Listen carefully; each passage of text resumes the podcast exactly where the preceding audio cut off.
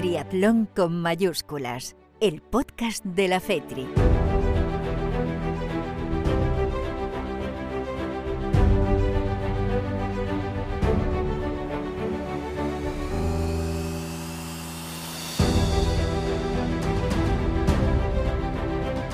¿Qué tal? Muy buenas, eh, bienvenidos a un nuevo podcast eh, de la Federación Española de Triatlón, a Triatlón con mayúsculas. El último capítulo de este año 2022, aunque ya seguramente lo vais a estar escuchando en 2023, eh, pero bueno, eh, es el cierre de un año que creo que ha sido muy bueno para el triatlón y para triatlón eh, nacional, que ha sacado y ha cosechado buenos resultados. Ha habido también momentos un poco más complicados, pero bueno, vamos a hablar con unos cuantos protagonistas para hacer ese balance a lo que ha sido este año 2022.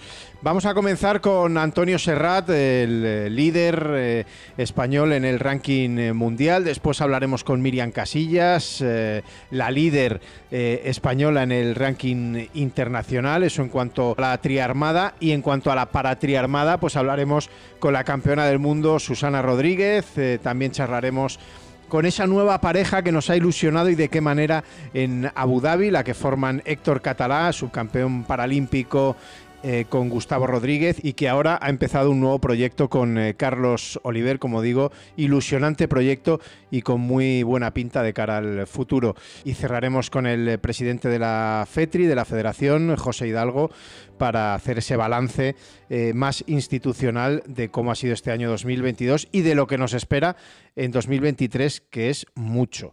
Y luego también tendremos la, sección de Berta Ballesteros eh, y la agenda con eh, Daniel Márquez. Como veis, un menú muy completo, otro podcast también largo. Eh, porque queremos hacer buenas entrevistas y nada, esperemos que lo disfrutéis. Empezamos ya con los protagonistas. Enseguida estamos con Antonio Serrat.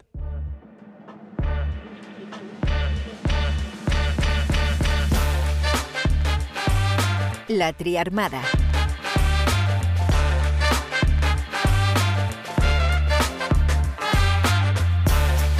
Pues vamos con la primera entrevista de este podcast eh, de cierre de 2022, aunque muchos seguramente lo estéis escuchando ya en, enero, eh, pero es un poco el balance de lo que ha sido eh, este 2022, este año posolímpico, que siempre se dice que los años posolímpicos son un poco más complicados o más difíciles para, para la gente, especialmente que ha estado en los Juegos. Y bueno, pues el primer protagonista, antes voy a saludar como siempre a Dani Márquez, al director de comunicación de la FETRI. Dani, ¿qué tal? Muy buenas. Hola, buenos días, buenas tardes, buenas noches, como me gusta decir a mí, al ser un podcast lo podéis escuchar en, en cualquier momento. Y como tú dices, el último de la temporada, por fin una temporada completa. Recordemos que empezamos el podcast hace año y medio a mm. mediados de año. Sí, en julio, en julio de con la pre, los prejuegos, en junio, junio incluso con N, sí. Sí, yo creo que la mitad de año. Tenéis todos los históricos, está muy bien de vez en cuando escucharlos para ver qué decían los deportistas antes de las competiciones y luego qué decían después. Y queríamos cerrar el año, pues como tú dices, no voy a adelantar mucho más, con los grandes protagonistas de esta temporada. Y sin lugar a dudas, el primero, pues solo con su nombre y con lo que ha hecho este año, lo deja claro. Sí, que ha sido un año un poco eh, montaña rusa, ¿no? Bueno, vamos a saludarle y que nos lo cuente él. Antonio Serrat, ¿qué tal? Muy buenas. Hola, muy buenas, ¿qué tal? Buenos días, Antonio. Muy buenos días, o como dice Dani, tardes o buenas noches.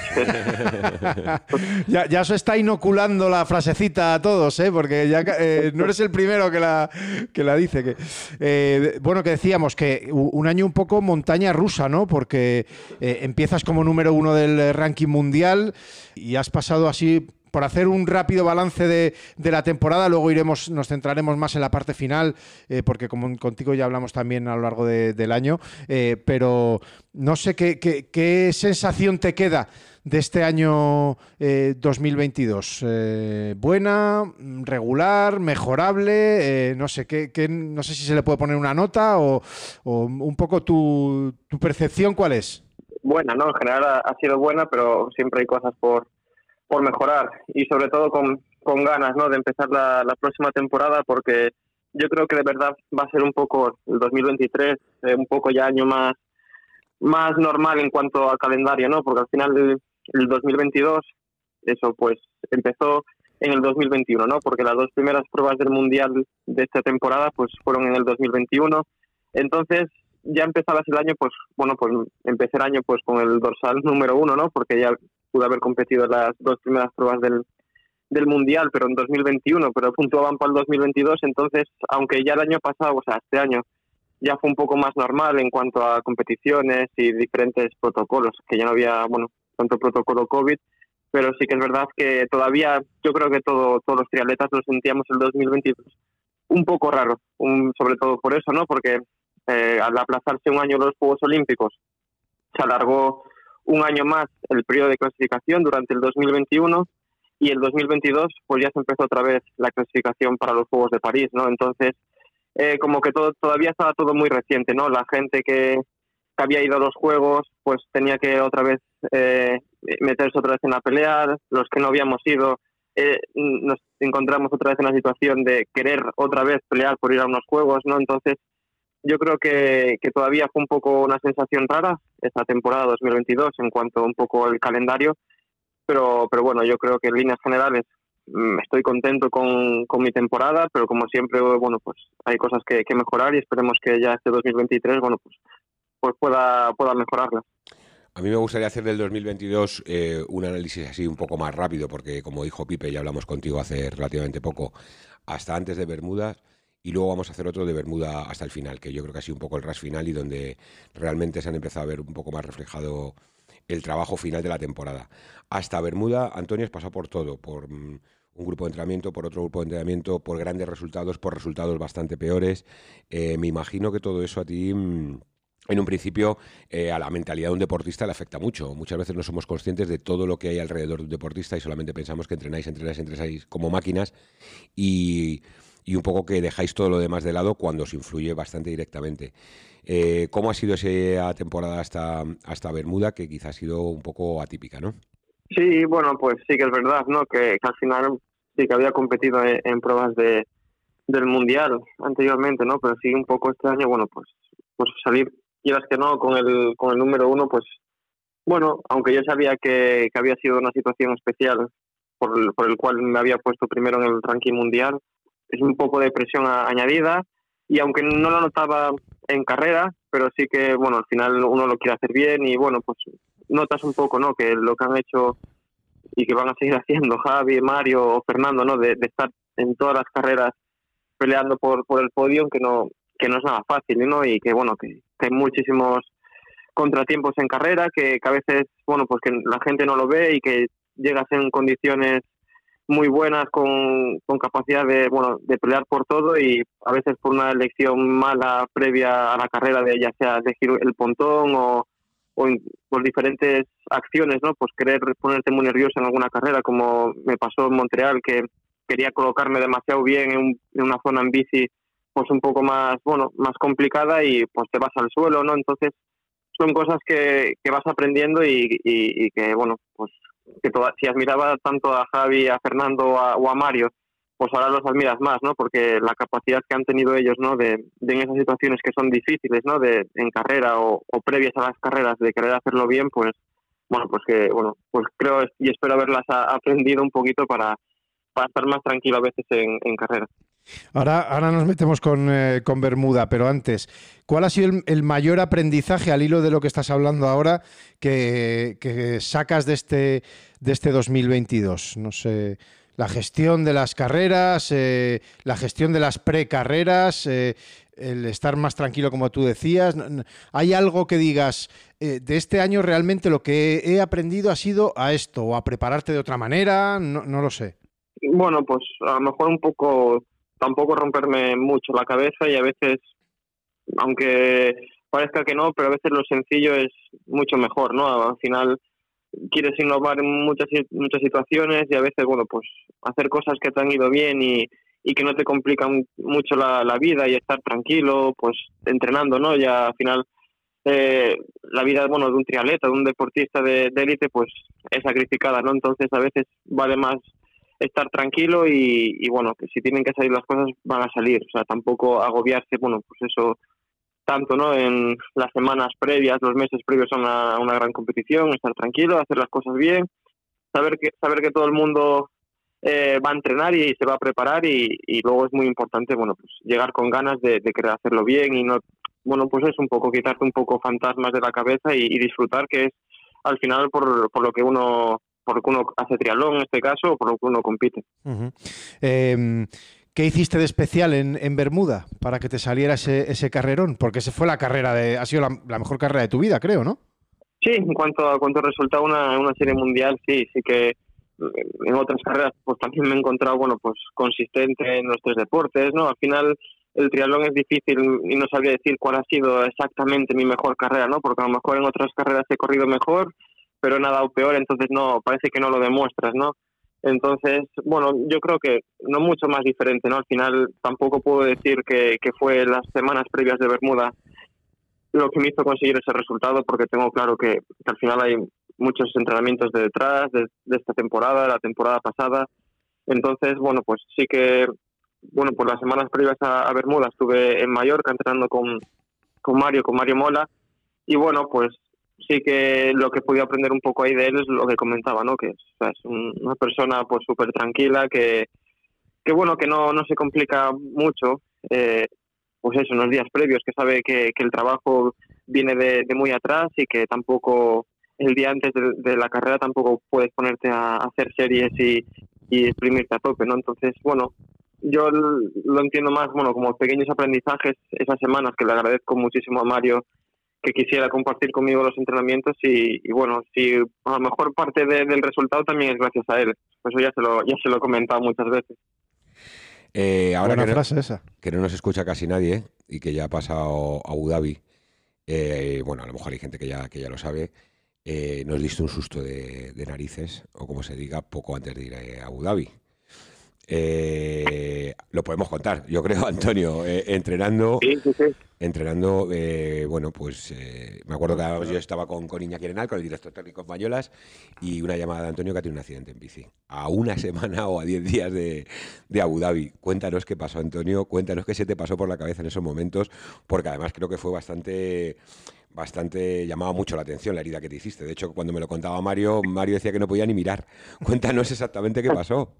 No, bueno, pues es un poco lo, lo que iba comentando, ¿no? Que al final, después de, bueno, de un buen resultado como fue Bermuda, pues, pues tienes muchas ganas de entrenar, de, de querer arriesgar más entrenando y un poquito, pues, no, no, fue no hizo un arriesgo, no arriesgué demasiado en bici, ¿no? Pero bueno, era un día de, de lluvia y, y bueno, pues vas más confiado y, y bueno, pues en una curva, pues el asfalto estaba un poco, deslizaba un poco de más y me fui al suelo y bueno, pues con dentro de, la mala suerte de la caída, digo siempre que tuve mucha suerte porque bueno, fue una caída, bueno, pues un poco aparatosa, crucé los, los dos carriles, acabé en la cuneta y, no vino ningún coche, por suerte, ¿no? Porque al final, si hubiera venido un coche, bueno, pues la lesión hubiera sido un poquito más más grave, ¿no? Pero bueno, al final, bueno, pues fueron 12 puntos en el, en el antebrazo y dos en la mano ah, y luego pequeñas heridas en el resto del cuerpo que, sí, que, que no fueron eh, en exceso, pero claro, a 10 días de, la gran final, bueno, pues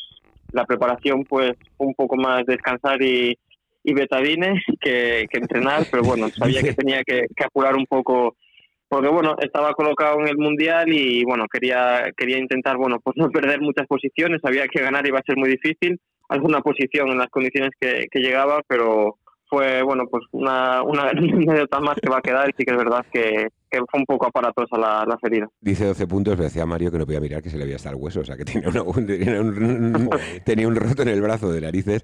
Y claro, lo cuenta todo tan fácil, pues tan fácil como que tienes que ir a un hospital, te tienen que operar un cirujano, hablar con Madrid a ver si venía que le hubiese cigo en el médico de la federación o le quitaban los puntos allí, sin saber si podía nadar. Eh, ¿Te metiste en la piscina después del accidente o directamente ya a competir? ¿Estuviste 10 días sin poder nadar o qué? No, sí, lo, lo que tuve que apurar un poquito más, bueno, pues fue quitar los puntos porque me recomendaban, bueno, y no me recomendaban, es casi obligatorio no no nadar con, con los puntos porque se pueden infectar y al final si se infecta por fuera la herida con los puntos al estar abierto, pues se va a infectar por dentro el, brazo y, iba a ser poca la broma, ¿no? Mm. Entonces sí que parado, parado, sin poder hacer nada, pues estuve cuatro días porque, bueno, estaba magullado y bloqueado de, de la caída y bueno, a partir de eso ya una semana antes de, la carrera pues ya pude hacer bici en el rodillo los primeros días para evitar que me cayera otra vez y, y, hacerme más daño y correr. Y nadar, sí, nadar. El primer día que, que nadé ya fue en, en Abu Dhabi y, y, bueno, ya sin los puntos. Y luego el único problema que tuve en carrera es que como me quitaron los puntos un poco rápido para poder competir, mm. Notaba todavía lo que eran las heridas del brazo y de la mano pues muy blandas.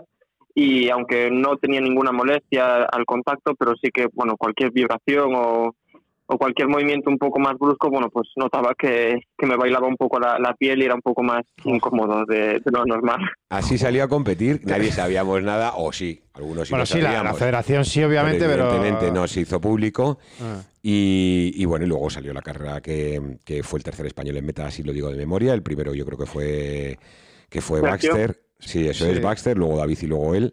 Y bueno, logró con ese puesto que, consiguió el séptimo puesto en la pues fue general. Baxter decimoquinto, David Castro vigésimo quinto, o sea, diez puestos más, y Antonio puesto 37. Sí.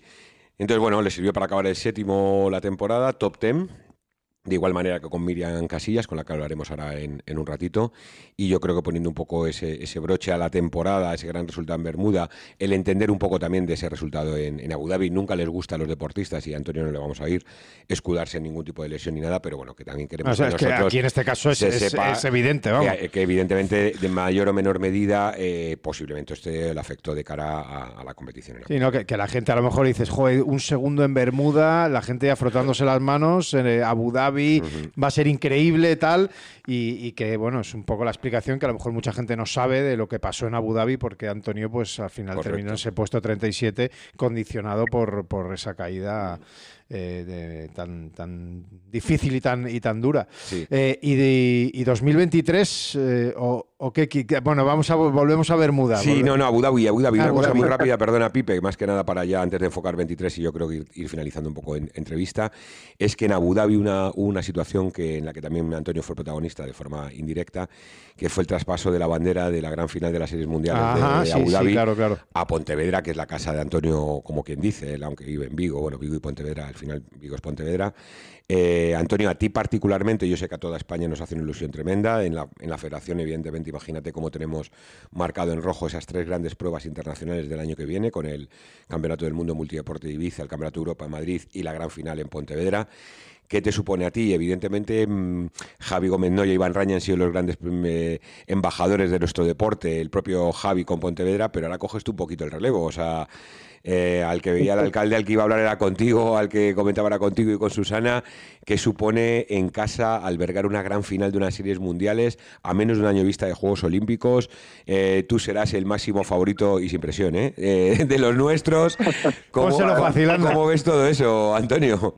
Bueno, que, es impresionante, ¿no? Ya que primero que en España hubiera una serie mundial como era en Madrid, que tengo el recuerdo de, ir de pequeño a ver la, primero la, alguna Copa del Mundo y luego las series mundiales, pues ya es algo impresionante, ¿no? Y luego si eso le añades que es la, la gran final, bueno, pues, pues, pues mucho más, ¿no?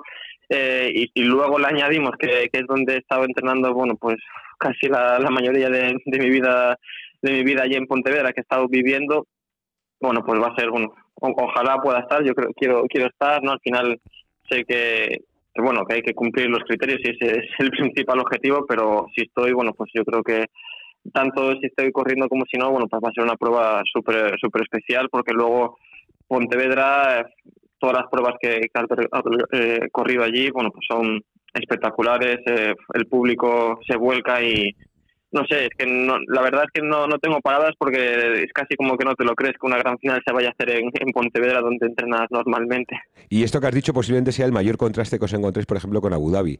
El correr sin público y el correr con público, porque hemos comentado muchas veces que Abu Dhabi es un sitio espectacular y demás, pero el triatleta no le hace falta ese calor de la gente fuera, porque vamos, tú sabes que Pontevedra va a ser una locura, o sea, la cantidad mm. de público que va a haber y contigo cómo se van a volcar, imagínate. Bueno, la prueba ha sido esta, la Copa del Mundo de este, este año, que además se le dio muy bien a Antonio, que fue segundo. O sea Eso es, y en cambio en Abu Dhabi eh, era ir solo por el desierto, como, quien dice, ¿no? O sea, yo me imagino que vosotros preferís ese calor humano encima vuestro. Sí, sí, eso se nota mucho, ¿no? Eh, Abu Dhabi es una ciudad, bueno, pues muy, muy chula, ¿no? Al final, bueno, pues es poder correr cerca del circuito de Fórmula 1, bueno, pues también motiva, ¿no? Pero sí que está claro que en el momento de cuando estás compitiendo eh, se nota mucho, como pasó el año pasado eh, en Pontevedra en la Copa del Mundo, que es que no paras, es que no, no escuchas ni, ni tu respiración. Tengo también el recuerdo de la Copa del Mundo de, de Huelva, que había sido también impresionante, ¿no? Al final las pruebas que, que se hacen un poco por el, por el centro más urbano, más histórico, pues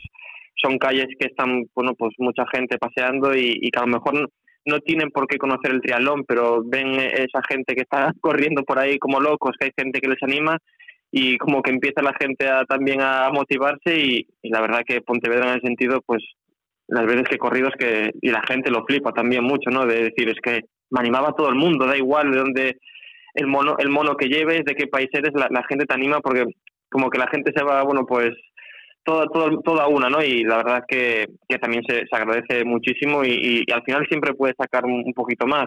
Los, lo pueden sacar tus rivales, también se puede motivar, pero también se, se motiva uno, ¿no? Entonces es lo bonito, ¿no? Que al final también son pruebas que, a los atletas nos, gusta correr por, por eso, ¿no? Porque la, vives mucho más y al final es lo que lo que te gusta, ¿no? Ese, esa, esas sensaciones, ¿no? de, de adrenalina.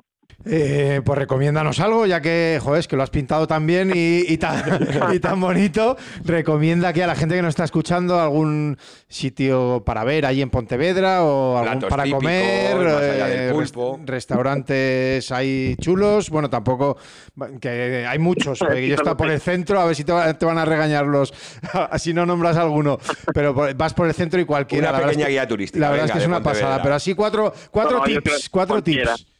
No, yo creo que, que cualquiera, ¿no? Al final eh, sí que es muy típico, ¿no? Pues eh, la, la, plaza de la, de la, verdura, ¿no? Pues que hay, pues, pues es, y además pasa por allí el, el, circuito de, de la carrera a pie del triatlón, ¿no? Pues son, pues hay muchos diferentes, ¿no? Bueno, pues restaurantes, bares, que es muy típico, pues sobre todo los domingos, eh, esa tapa de, de pulpo, y, y, luego bueno pues todo lo, toda la zona de las Rías Baixas pues es bueno a mí yo soy de allí no me, no voy a decir nada malo no a mí me, me gusta mucho no y luego si hace buen tiempo que, en, Galicia en septiembre aún aguanta el, el, el, buen tiempo bueno pues hay muy, playas muy bonitas por allí está cerca la, la lanzada bueno yo creo que, que luego la gente aparte de, de, competir en una prueba bonita luego tiene bueno pues muchos momentos de, de disfrutar y, y sobre todo porque como ya se vio en otros mundiales que organizó Pontevedra, se, se organizan fiestas, vienen un montonazo de, de, conciertos, montan de espectáculos, ¿no? Entonces yo creo que, que ya no es solo eh, la competición y lo bonito que puede ser la competición, sino todo lo, que envuelve, que al final, que es lo que mola de una gran final, que al final es casi una semana de, de fiesta de, del triatlón, de, de, bueno, pues eso, de, de, de unas vacaciones, pero de deportivas. Joder, ya, qué ganas de que llegue ya. Anda que no queda. ya, ya. Bueno, pues eh, eso será en 2023. Eh, y, y, ya para cerrar con, eh, con, Antonio, que llevamos ya más de 20 minutos, ¿qué esperas de, de 2023? ¿Cuál es tu objetivo al final de 2023? Porque la, la, clasificación para los juegos la tienes muy bien encarrilada, pues estás ahí en los primeros de, del ranking y yo creo que a no ser que pase algo extrañísimo, nadie dudamos de que estarás en, en París 2024. Eh, pero este es el año un poco para realmente encarrilar ya definitivamente ese, camino. Y, bueno, no sé qué, objetivos tienes tú o qué en tu mente qué tienes pensado para este año. Sí, qué hoja de ruta. Bueno, pues un poco, está claro que el, el 2023, bueno, pues es un, año importante, ¿no? Está claro que, que luego para la clasificación olímpica todavía queda hasta mayo, junio de, de 2024, pero bueno, que es un año importante y que bueno, que sobre todo hay que llegar con ganas de, de competir y de querer hacerlo bien. Eh, pues bueno, ojalá pues pueda, pueda seguir mejorando la posición de, del mundial este año, bueno, pues no eh, es, cada año es un poquito más difícil, pero bueno, la, las ganas las, las tengo. Y, y bueno, eh, luego pues la federación, bueno, pues está sacando adelante un, un proyecto de, de, grupo de entrenamiento que, bueno, que, que yo creo que nos, en España sí, que nos ilusiona mucho, un grupo de, bueno, de, de españoles que, bueno, pues que también bueno, que, que, motiva, que está Mario por ahí detrás también, que bueno, pues que hay mucha gente que, que, que, quiere que quiere unirse y bueno que yo creo que nos puede venir bien, bien a todos no al final que suba el nivel de, del triatlón nacional bueno pues es muy muy importante porque al final si mejoran el resto bueno pues tú también vas a querer mejorar, ¿no? Y al final es un beneficio mutuo, ¿no? Lo, que siempre digo, que al final es la carrera la que te pone en tu lugar y, si puedes aprovechar y entrenar con gente de, máximo nivel, pues yo estoy encantado y es por una de las cosas que me motiva, ¿no? El, el proyecto este de, la federación de, bueno, de juntarnos un poco a todos y, entrenar juntos. Así que, que, nada, bueno, pues con muchas ganas de, de que llegue el año. Está claro que ahora, bueno, pues aprovechar un poco las navidades de estar con, con la familia, pero que bueno, que ya nada, bueno, pues ya otra vez a, ponerse a entrenar y descansar y, pensando ya en las primeras competiciones. Y ya toca ganar una serie mundial, ¿no? bueno, ojalá, ¿no? Al final está claro que, es difícil y, se ve que, que, cada vez eh, hay, bueno, pues está más disputado el mundial. Este, este año se vio que parecía que estaba entre Alex G y Hayden White y, al final, bueno, Bergere tenía que, ganar la prueba, que hubiera muchísimos diferentes cambios de posiciones y se dio, ¿no? Al final eso es lo, que lo bonito de, estos últimos años del triatlón, que, que todo el mundo, bueno, no todo el mundo, pero sí que hay mucha gente que, que tiene muchas posibilidades de, bueno, de, de hacerlo muy bien y, luego, bueno, pues otra vez vuelve un Gustav Iden y Blumenfeld a, a la corta distancia después del año pasado de, de competir en Ironman, que bueno, pues que pues va a cambiar otra vez las pruebas, Vincent Luis, Mario, no sé, es que te pones a sacar nombres y, y, no paras, ¿no? Pero bueno, es un poco lo, lo bonito y, lo que las cosas un poquito más complicadas, pues sabe un poquito mejor cuando, cuando salen, así que nada, con, ganas de, que salga. No, y que además tú ya tienes la tranquilidad de decir, ya, a estos ya les he ganado. Eh, Bermuda te ha dado también ese, ese plus de decir, oye, que, que pues eso, que ya les he ganado y que sé cómo ganarles y que pues, yo también quiero, puedo, vamos, o sea, que, eso, eso, ya, ya lo has hecho en este 2022 y, y bueno, pues esperemos que en 2023 eh, lo repitas mm, varias veces. yo tengo dos cositas. Pues no, perdón, Sí, perdón. No, lo, lo que decía Pipe, un poco eso, que, que sí, que parece una tontería, pero al final verte un poco con gente de tanto nivel y poder, bueno, pues pelear con, ellos en, carrera, pues, bueno, pues sabes que, puede estar ahí y, por qué no. Pero bueno, sabiendo que, es difícil y que hay que trabajar mucho. Eh, te iba a decir que me dieras una frase buena o positiva de, los triatletas con los que ahora estás luchando por esa plaza olímpica. Sois un ramillete de cinco o seis triatletas eh, que estáis consiguiendo grandes resultados. Eh, si no todos, casi todos habéis conseguido podios o victorias en Copa del Mundo. Entonces yo te voy a decir un nombre y tú me dices algo positivo de él. ¿Te parece? un poco juego, ¿vale? Empezamos con Mario Mola. ¿Qué me dices bueno de Mario Mola? Pues todo. no sé. no, joder, que bueno, que, que más una palabra ahora me cuesta no definir a, alguien así, ¿no? Pero bueno, pues pero ¿qué destacas pues de él? Mentalidad, la carrera a pie, sí, su, normalidad. sí, la tranquilidad, ¿no? Que decías antes también, ¿no? Sí, bueno, pues que es una persona que, ha conseguido y que va a seguir consiguiendo muchísimas cosas en, el triatlón de, corta distancia y, que eso, que, transmite mucha tranquilidad, naturalidad y, bueno, que es una persona que, es, bueno, que es agradable entrenar con ella y, convivir con, con ella, bueno, pues es, aprendes mucho y también te lo pasas muy, muy bien. Vale, vamos un poco con los de tu generación. Roberto Sánchez Mantecón. Pues, la verdad, pues eso, que he compartido la vida desde que éramos cadetes compitiendo juntos y la verdad que a mí me, hizo especial ilusión. Mm, bueno, pues ver que también él consiguió un gran resultado en, eh, en Bermuda, ¿no? Fue fue bonito. Yo creo que yo creo que para él también, espero que también, pero que yo creo que fue bonito para los dos. Bueno, pues compartir podio con Vincent Luis, bueno, pues yo creo que es un referente para para muchos de nosotros, bueno, pues compartir y que en una foto también esté Roberto, que luego también ves fotos con él en, un campeonato de España del 2011, cosas así, bueno, pues... Correcto, correcto. Sois dos chavales que lleváis desde el principio. Eh, David Castro. Te lo puedo, a David sí que lo puedo responder con una palabra, la fiesta del triatlón, ¿no? Eh, y luego, y luego, joder, luego a, nivel deportivo, pues, pues, joder, otro fuera, otro fuera de serie, ¿no? Está claro que, que, que David es que como, como tenga, como llegues con él los últimos 100 metros... Está muerto, sí, está muerto. no, no, quiero decir que no, que no, lo vaya a intentar, ¿no? Pero, y, cuando estoy con él corriendo en un sprint pienso, hoy te gano, pero nunca me ha salido. Pero bueno, seguiré entrenando. Y vamos con el ramillete de los tres que nos quedan, que son Alberto González, eh, Jenis Grau y el, y el bambino de oro, el Sergio Baster. Mm. ¿Qué nos cuentas de los tres? Dos casi Bueno, más o menos pues- de tu quinta y otro mucho más jovencito. Sí, bueno, pues por ej- o sea, con Jenny es un poco más de lo mismo, ¿no? Como Roberto, ¿no? Pues ha sido con gente con la que he convivido en categorías inferiores y, y joder, hace ilusión también, bueno, pues que estás los dos compitiendo a máximo nivel, ¿no? Al final, Jenny este año también ha, ha conseguido un- ganar una Copa del Mundo a gente como Mis, Taylor Mislaucho, que es olímpico, ¿sabes? Sí, es un, un tío también súper rápido, ¿sabes? Eh, que es, no sé, que es que es difícil de, de definir así en una en poco, ¿no? Pero que bueno, que también es admiración y, es un tío que muy que compite muy bien y, y bueno, que juegue, que, que también tiene muchas posibilidades de hacer, bueno, conseguir grandísimas cosas en el triatlón. Y Alberto Y luego González Alberto. y Sergio. Bueno, Alberto, bueno, pues la verdad que también me hace bueno, mucha ilusión las veces que he compartido habitación con él o en alguna carrera o, o competición, bueno, pues es un es de Málaga, es un tío bueno, con, con mucha gracia, ¿no?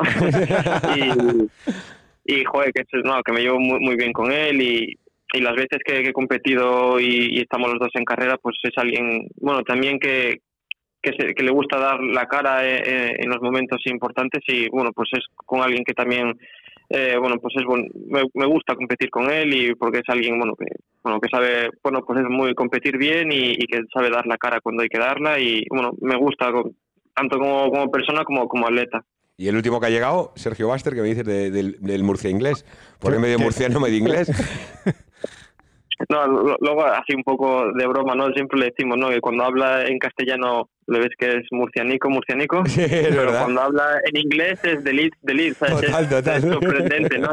Es de, Lo que no habla es español, habla murciano o inglés el cabrito, pero, pero español le cuesta. No, pues, pero no, la verdad que con él, pues, la verdad que las veces que, que he compartido con él carrera, pues, no sé, y tengo, la primera vez que compartí un poquito más tiempo con él eh, fue cuando hizo podium en, en el Mundial Junior, o sea, Mm. ya fue, es eh, bueno, una cosa difícil de, Sí. de conseguir y, y luego este último año pues sí que he competido, bueno, compartido más carreras con él, en, en Pontevedra también, bueno, pues fue bonita la, la pelea que, que Mm. tuvimos lo- los dos y, y luego, bueno, pues en estas últimas pruebas de- del año que, que, joder, que, que también me alegro de, de que le vayan bien las cosas porque es un, no sé, una persona que trabajadora y, y la verdad que, bueno, aunque sea un poquito más joven que, que nosotros, que, que está ahí como, como si fuera como si fuera un Broly, ¿no? El Total, tío total. en bici es exagerado como, como va y corre también muy bien y no sé, es que es difícil de, de explicar o, o de definir, pero joder, que,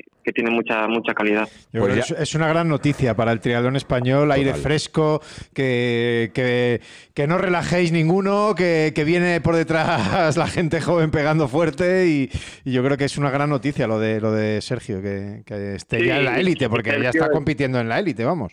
Sí. Sí, sí, sí, Sergio, bueno, pues un poco ha sido eh, el que, bueno, pues ha conseguido grandísimos resultados este año en las Copas del Mundo, buenas series mundiales, pero gente también de su edad, como puede ser Ángel o Esteban Basanta o Igor Bellido, ¿no? que son un poquito más, más joven que, que él, que, que cuando han hecho una Copa del Mundo también ha estado peleando posiciones de top 10, ¿no? Entonces eso también yo creo que les motiva a ellos para seguir, pero también nos motiva a nosotros, ¿no? Porque al final nos gusta la, la competición, nos gusta hacerlo bien y, y cuanta más gente, bueno, pues, pues mejor. Y al final es lo que siempre digo, la carrera es la que te pone en tu lugar. Totalmente. Y ya para terminar, que esta sí que es la última de todas, que nos hemos pasado como siempre tres pueblos, eh, hemos analizado todo lo que es la selección nacional, has hablado de esas cinco o seis triatletas que estáis ahí luchando por tres puestos y hay una parte que es el relevo mixto que es fundamental y ahí tenemos a Miriam que ha quedado como tú top ten. Hemos tenido a Marta Pintanel y Noelia Juan este año compitiendo muchísimo, Ana Godoy que sigue en, ese, en ese carro, luego hemos visto entrar a Sara Guerrero, a Iracha Arenal, bueno, otro tipo de serie de deportistas. El nivel femenino muy alto, me imagino que también eh, acostumbrado a viajar sobre todo con Miriam y ya te digo más este año con Ana, con Marta y con, y con Noelia. Muy contento, me imagino, también como compañero y, y- y, bueno, y como español y como compañero de viajes de, de los éxitos de Miriam y de nuestras chicas, ¿verdad? Sí, sí, eso, al final un poco, si empiezas hablando un poquito por, por Miriam, yo creo que ha sido impresionante lo, lo que ha hecho esa temporada. Todas las pruebas de serie mundiales dentro del, del top 10 y, y daba igual si estaba Flora Duffy o la Taylor Brown, ella estaba allí, ha hecho en Cagliari perdón, eh, Cagliari, sí, fue impresionante la, la bici que hizo, o sea que mm. Luego ha competido también en pruebas fuera de, de la Serie Mundial como son la, la Super League y ha hecho podio en pruebas de Super League, o sea que o sea, poco más que, añadir, que, ojalá que, que, la progresión del, próximo año sea a más todavía, si, ojalá que, sea, ¿no? Y bueno, que, está ahí y que, bueno, pues también te motiva a, los chicos, supongo, ¿no? Para, para la prueba de, de, relevos mixtos. Luego esta fue Ana, que ya sí que es verdad que este año, pues lo comentó ella, ¿no? Que empezó con, con una pequeña con una pequeña lesión mm. y que a lo mejor no pudo a principios de año demostrar todo, todo lo que valía, pero ya hizo luego en el Campeonato de Europa de Múnich, ya hizo un relevo impresionante, sprintando como, como sprinta ella, al final, al final de temporada como que ya volvimos a ver a esa Ana, ¿no? Que, que sabe sprintar tan, tan, bien y que eso también motiva, ¿no? Para, para, los relevos, ¿no? Al final es una, una tía muy, muy fuerte nadando, que puede cerrar en cualquier momento, cualquier hueco y luego tiene una carrera a pie.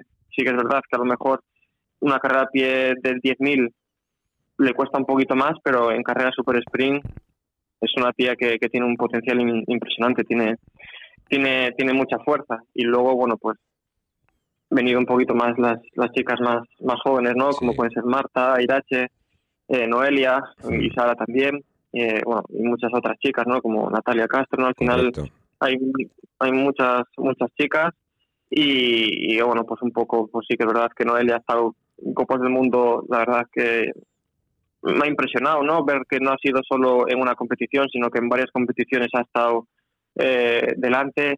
Luego Marta también, que luego Marta siempre comenta, ¿no? Que, ha dado un saltito nadando y que eso, pues, la ha llevado a, por ejemplo, eh, en Viña del Mar a quedar cuarta en una Copa del Mundo. Mm, sí, sí. No sé, Irache también. Irache es una tía que yo creo que, por ejemplo, para, para distancia super sprint también funciona funciona muy bien. Tuve la suerte de compartir el año pasado un relevo con, con ella y, y, se lo dije a ella, ¿no? Que me había impresionado la transición que había hecho, ¿no? Se había subido primera en una en su primera serie mundial en un relevo mixto, se había subido primera a la bici. O sea que, que está haciendo las cosas bien, ¿no? luego también está Sara que que también está consiguiendo cosas muy chulas, ¿no? Y al final, bueno, pues es que también haya competitividad eh, entre, entre, las, chicas también es bueno, ¿no? Porque al final es lo que va a hacer que, que crezcan todas. Correcto. Eh, parece Iñaki Arenal, vamos, un repaso aquí. Espectacular. Ya te Lo hace muy bien, ya te digo. Yo comenté con él a, eh, los Juegos Olímpicos y la verdad que es un, lujo estar con Antonio al lado porque el tío habla de genial y la verdad controla es que mogollón. Pues Serrat, eh, que no te enredamos más, ya joder, nos hemos pasado ya casi 40 minutos. Bueno, que muchísimas gracias, de verdad, que mm, como siempre os deseamos lo mejor para, bueno, felices fiestas, os deseamos lo mejor para, para 2023, para el año que viene y que, y que sigas eh, creciendo como lo estás haciendo y haciéndonos disfrutar, que, nos encanta. Un abrazo muy grande, Antonio. Muchas gracias. ¿eh? Un abrazo fuerte. Gracias a vosotros. Un saludo.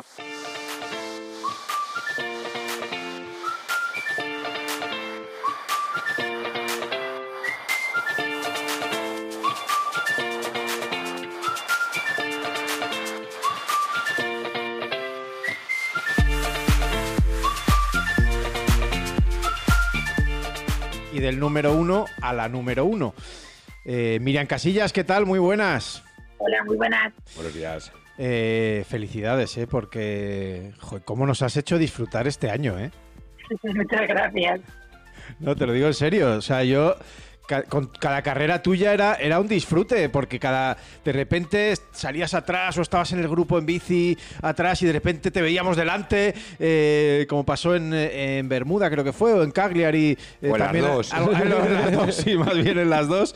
Eh, eh, y ha sido, pues, eh, pues no sé, hemos vuelto a recuperar, bueno, hemos vuelto a recuperar, sí, quizá hemos recuperado la, la ilusión de, de decir, joder, es que las chicas están ahí también y Miriam está haciendo un un, año impresionante. No sé tú, desde tu posición, eh, cómo lo has vivido, cómo lo has visto, eh, si realmente ahora ya sabes que, puedes ganar a cualquiera y que estás ahí con ellas en cada prueba, no una prueba suelta por ahí, que haces una gran carrera y luego tres que no son tan buenas, sino que ahora es carrera tras carrera, has, eh, demostrado que, que puedes estar ahí y que ya lo siguiente son las medallas. Sí, sí, por supuesto. Eh, bueno, yo creo que he ido como carrera a carrera, ¿no? Y que en la primera digo, bueno, un top 10, ¿no? Para empezar el año. Y ya me he quedado contenta con esto, diciendo, bueno, a ver cuándo, cuándo se puede repetir. Pero luego yo a la siguiente y, y otro top 10, ¿no? Entonces ya al final ha habido pues esa consistencia, ¿no? Que al final en todas las carreras, quitando eh, Hamburgo, que fue después del COVID, eh, he estado en el top 10 al final y Mm. viéndolo ahora un poco, ¿no? Después de haberlo hecho, dices, bueno, que estar en todas las carreras en el top 10 es muy difícil porque al final cada carrera eh, tiene una dinámica distinta, cada carrera pasan cosas distintas y al final, de una forma u otra, pues creo que he sabido solventar todas con situaciones muy distintas.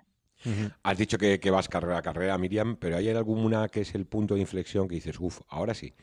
Que te encuentras especialmente bien o donde dices, eh, hoy estoy enlazando ya dos resultados seguidos. Hmm. No sé si hay algún punto de inflexión o, bueno, no, como tú dices, carrera a carrera y ha ido surgiendo.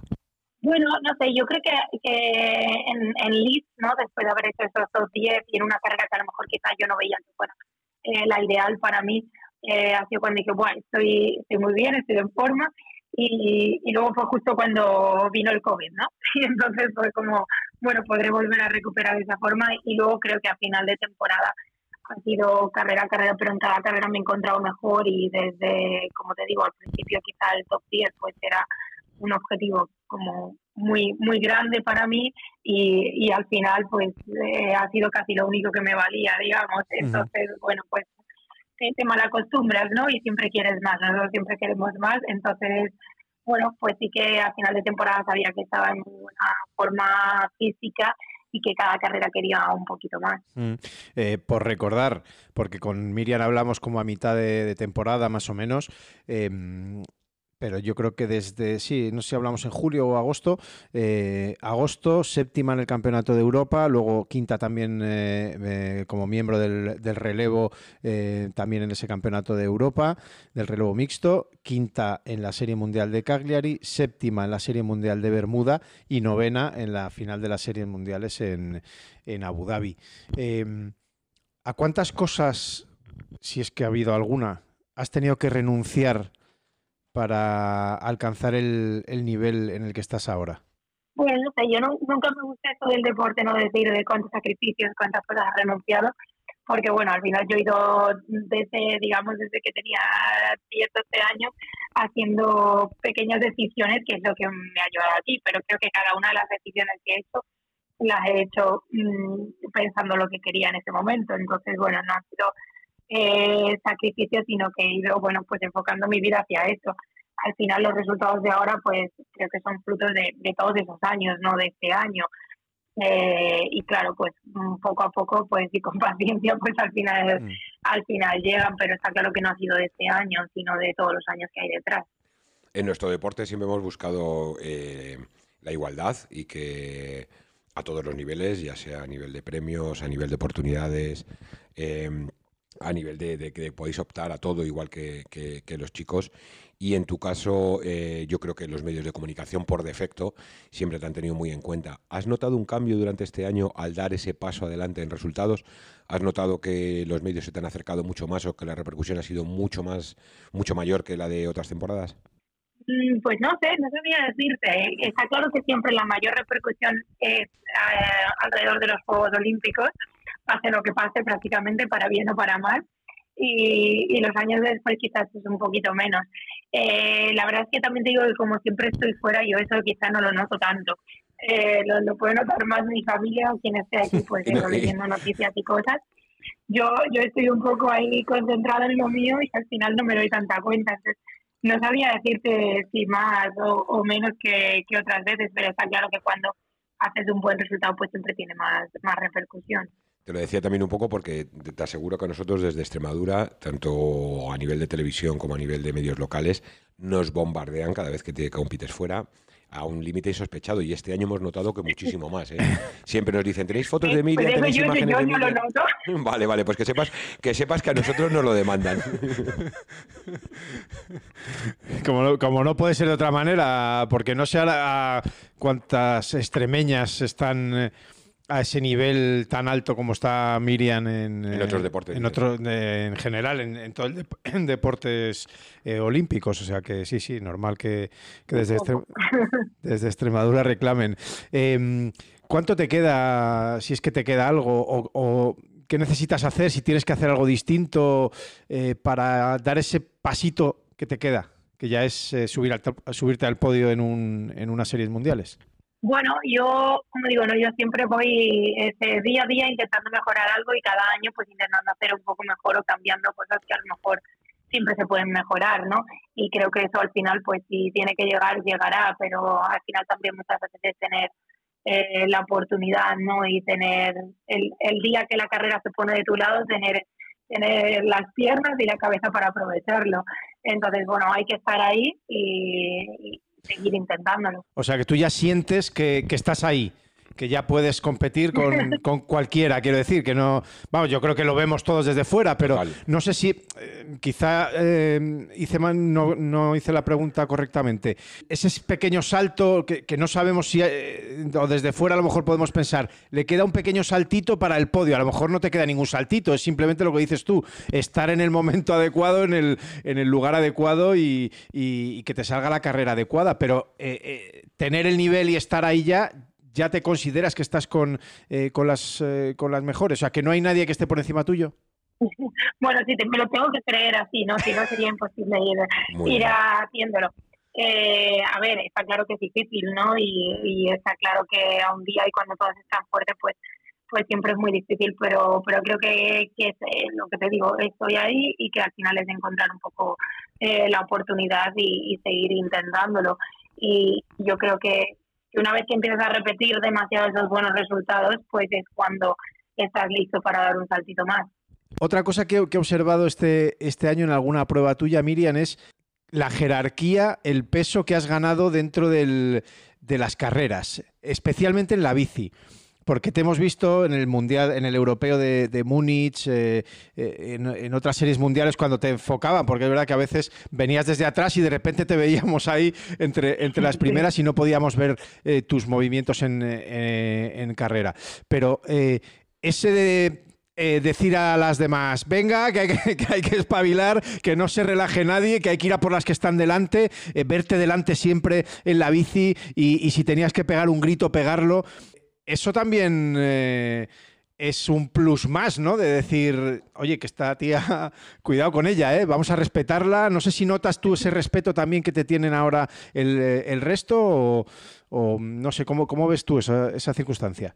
Bueno, sí que sé que, claro, que mi natación sigue siendo el punto débil y que, y que, bueno, en carreras, por ejemplo, yo para mí el recuerdo que más tengo de eso es la carrera de, de Bermuda, en la que incluso alguna de mis, de mis compañeras, eh, o, incluso Abu Dhabi, ¿no? Esas dos carreras, alguna de mis compañeras después extranjera me dijo, bueno, joder, has corrido súper bien porque eh, para al final haberte hecho prácticamente la bici sin drafting, ¿no? Y, y bueno, sí, yo creo que al final, pues, eh, tengo más ganas de estar ahí, quiero estar ahí, quiero resolver situaciones aunque haya hecho una mala natación. Eh, sí, o sea, una cosa es tener el nivel en bici para, para lucharlo y para llegar adelante, pero otra también es tener un poco ¿no? esa, esa valentía de querer intentarlo y creo que este año pues pues me he tirado un poco más a la piscina a decir, mira, pase lo que pase, voy a intentarlo y si sale mal, pues bueno, ya habrá otra carrera en la que salga un poco mejor. Eh, entonces yo creo que bueno que eso también tiene sus consecuencias negativas, ¿no? Que la gente que tienes alrededor ya lo sabe, ya lo ve y entonces también te miran a ti para que para, para que, que, tires, ¿no? Que tires entonces bueno hay que jugar un poco con las dos cosas, pero pero sí. Eh, nada, te comentaba yo que el año 23 está hay un par de pruebas marcadas en rojo, me imagino, que es el Campeonato de Europa de, de Triatlón en Madrid una prueba además que tú ya has competido en, en, diferentes ocasiones.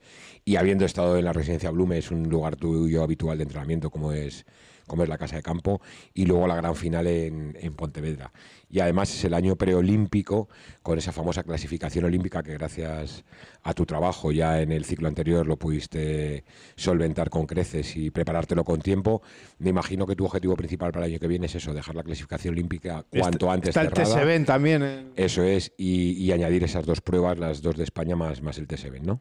Eh, sí, por supuesto, y ahora de cara a 2023, eh, por un lado es cerrar la clasificación olímpica, como dices, cuanto más tiempo tienes luego para preparar los juegos, pues mejor los puedes preparar, ¿no? Sin esa presión de tener que clasificarte en el último momento.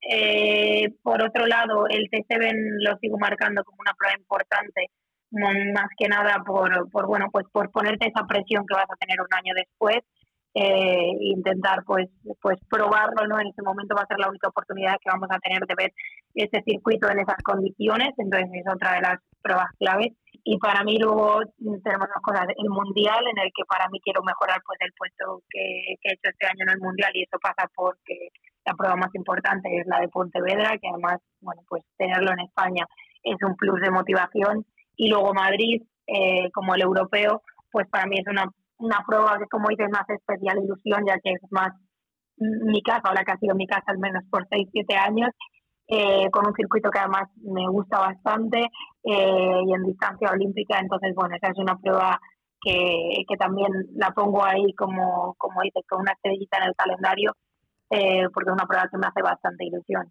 Vamos a hacerte un par de preguntas relacionadas con, con los chicos, igual que hemos hecho con, con Antonio Serrat, preguntándole por, por vosotras y, y, un poco por tus compañeras de, de selección.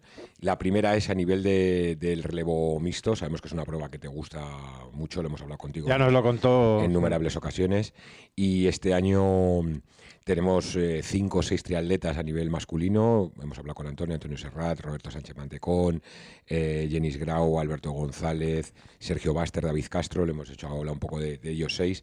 La verdad es que todos con un nivel bastante parejo. No tenemos esa situación que teníamos antes con Fernando, Mario y, y Javi, quizá. Bueno, y me dejaba Mario, por supuesto.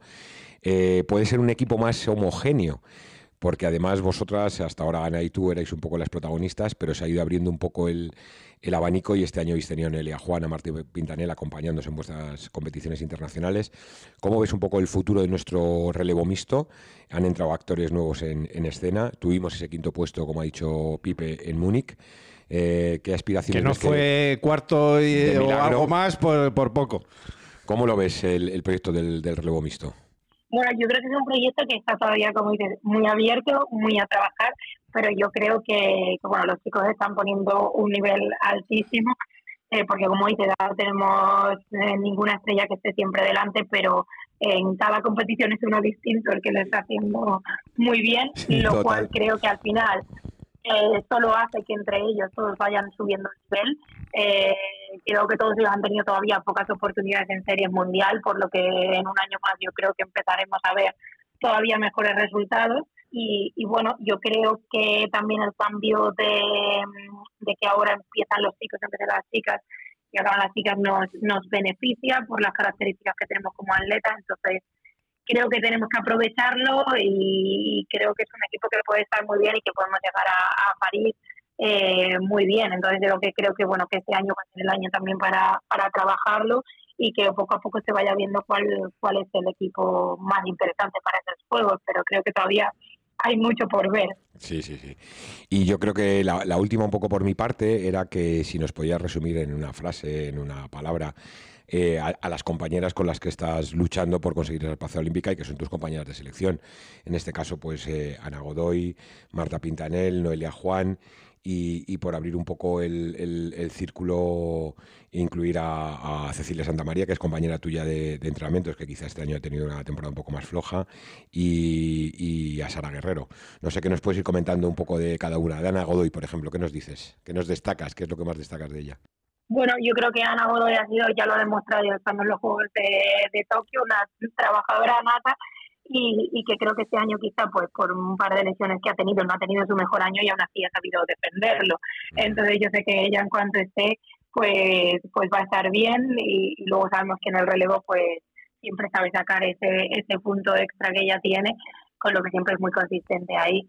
Eh, creo que luego Marta Pintanel, eh, creo que es una ciudad que todavía tiene mucho por mejorar, que está empezando ahora mismo a mejorar la natación, que quizá era su punto más débil, y eso le va a hacer que, que pronto pues empecemos a verla yo creo que con puestos mucho mejores. Eh, al igual que Noelia Juan, también que lleva muy pocas series mundiales, ¿no? Nada, nada más que dos, dos sí. y Marta una, si no me equivoco. Sí. Entonces yo creo que lo que les falta es un poquito la experiencia de seguir compitiendo, pero, pero Noelia también ha demostrado en Copas del Mundo, igual que Marta Pintanel, que bueno, que pueden estar ahí y que tienen un nivel corriendo que les va a hacer disputar carreras. Entonces yo creo que les falta eso, un poquito de experiencia y de seguir compitiendo, porque al final son muy jóvenes y porque han tenido poco tiempo con esto de que solo haya tres años entre unos juegos y otros. Mm. Creo que siempre ese año extra, ese cuarto año extra es el que se utiliza para empezar a meter gente nueva antes de que empiece la clasificación olímpica y ellas lo han tenido todo directamente ya con la clasificación empezada, lo cual creo que es un poco más difícil. Y luego, como dices, tenemos ahí a Sara Guerrero y a Cecilia Santa María también, que, bueno, Ceci yo creo que aunque mm, la conozco más, ¿no?, por entrenar con ella y creo que aunque no haya tenido el año, eh, el año que ella esperaba, pues creo que tiene mucho detrás y que en un momento antes, más tarde, más temprano, lo, lo va a sacar en competición porque lo tiene dentro y lo tiene entrenando. Entonces eso al final tarda más o menos, eh, llegará. Y Sara Guerrero creo que es una ciudad que está utilizando y aprovechando muy bien las oportunidades que está teniendo, que, que sabe competir muy bien y, y, que bueno, lo está demostrando y lo mismo, al final les falta a todas un poquito de, de, experiencia, a ese nivel porque lo están haciendo muy bien en copas continentales están empezando a dejarse ver en Copas del Mundo, pero el salto a series mundiales también necesita un punto de, experiencia que por desgracia todavía no han podido tener, pero que van a empezar a tener este año. Eh, pues nada, yo por mi parte, por, por terminar, ¿qué, haces ahora en, esta, en estas fiestas? ¿Estás en, modo descanso? Porque se te nota más acento, estás con la familia, ¿no? Llevas unos días por allí, por Badajoz, ¿no? La estamos liando nosotros con proyectos. Sí. Eh, pues, pues sí, estoy ahora con la familia, estoy empezando a entrenar esta semana, muy poco a poco. Y, nada, eso, pues hablarlo con la familia, pues mira, lo bueno que tiene que hayamos terminado eh, la temporada más tarde de lo habitual es que vamos a tener unas navidades eh, tranquilas, que digamos, eh, con más tiempo para la familia, que pues habrá que aprovechar eso. ¿Eres de turrones, polvorones y esas cosas te gustan o, o no? Pues la verdad es que no, porque más de, jamón y más aquí en mi tierra. Hombre, eh, tú sí que sabes. nunca he sido muy de dulce, la verdad. Así que, así que no. Es más, de, eh, más, más de salado y de comer bien, porque no sé, os invito a que miréis su Instagram. Hace poco colgado una historia, no me acuerdo si fue una historia o un contenido, probando tropecientos platos japoneses diferentes, Jurubichu, Ochubushi, Usuyuku. Y la única que veías era a Miriam con dos palillos y pum para la boca, pum para la boca, pum para la boca. Pues el que vaya, el que vaya de vacaciones allí ya lo sabe. Tienes que hacer algo parecido para Madrid, ¿eh? para que la gente, los, los guiris que van a venir a Madrid, decir, estos son los callos las orejas. Esto es pues para que sepan un poco lo que se van a encontrar. Como le hemos dicho a Serrat con, con, con Pontevedra, eso es. Tú, aunque seas extremeña, has vivido muchísimo en Madrid, creo que puedes contar muchos secretitos, ¿eh? Y, brutal, ya, que luego nos va a contar Berta eh, por cuántos... Eh, bueno, bueno, bueno, que eres la eh, reina del TikTok, Miriam. Cuántas visualizaciones tiene, pero creo que el exitazo del... Sí, sí, del que TikTok... Nadie ese truco. Has roto las 600.000 visitas, que lo sepas, Miriam, brutal. en Instagram tiene más de un millón, pero... No, no, no, pero es que TikTok, que nosotros empezamos este año, ya lo hablaremos después con, con Berta, que este año lo hemos empezado la red social, lo más viral de todo ha sido tu truco del, del, dorsal. O sea, ¿Te, ha sorprendido que haya sido tan seguido? Sí, sí, porque lo que me ha sorprendido es que la gente no conociera este truco, porque yo lo he dado por esto toda mi vida. ¿eh? Entonces ha sido como... Yo, yo, yo, vi a, he visto hacerlo con a Leonel Morales a, al paratriatleta con, con cinta americana, con cinta americana que se la pegaba ahí y se lo quitaba. Miriam es otro estilo, es, más, es más delicado. No, no, no, este, reciclar. Claro, este, este está mucho mejor, es más original, desde luego. Eh, pues nada, Miriam Casillas, que ha sido un placer que, descanses y que, recargues un montón de pilas, que felices fiestas y feliz año 2023. Ahora Dani creo que quiere apuntar algo más, pero yo por mi parte que, nada, que, sigas así, que sigas ilusionándonos así, joder, que, que a mí me encanta. Sí, no, yo quería decir, darle las gracias por la colaboración con nosotros como siempre. La verdad es que Estamos liando a nuestros triatletas mm, mucho más de la cuenta, intentamos no mucho, pero mucho más de la cuenta, y os invitamos a que veáis un reportaje que hemos grabado con ella para acabar el año como primera del ranking internacional, primera española, en la que se le conoce un poquito más, familia, entorno, y yo creo que os va, os va a encantar. Muchas gracias, eh, Miriam, de verdad. Nada, vosotros, muchas gracias. una isla mágica con entornos incomparables para luchar por las medallas mundiales. Campeonato del Mundo Multideporte Ibiza 2023, un sueño a tu alcance. Inscríbete en tu disciplina favorita o lucha por ser una leyenda multiesport mundial entre el 29 de abril y el 7 de mayo de 2023. Compite en Ibiza, disfruta al máximo. Somos Triatlón.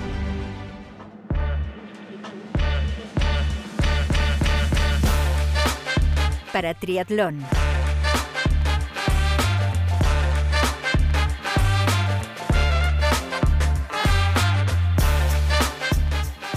Pues Dani, de, mujer a mujer, de número uno eh, española en el ranking internacional de triatlón a la número uno no española del mundo, porque es número uno del ranking mundial eh, y número uno del ranking eh, paralímpico, campeona del mundo recientemente ahora en, en Abu Dhabi por enésima vez, que es Susana Rodríguez. No sé si quieres decir algo antes de que la saludemos. Pues sí, la verdad es que pasamos de Miriam Casillas, que ha hecho su mejor temporada, como hemos estado hablando con ella, y ha logrado ser top ten y luchar casi, casi, casi, como nos ha anunciado, por las medallas, a, bueno, pues si hablamos de Javi Gómez Noya en el triatlón español, tenemos que hablar de Susana Rodríguez en el paratriatlón. Es nuestra, nuestro buque insignia, campeona del mundo, eh, oro olímpico, todo lo que pueda decir de ella, aparte de lo que ha supuesto mediáticamente, ahora haremos un pequeño repaso con ella.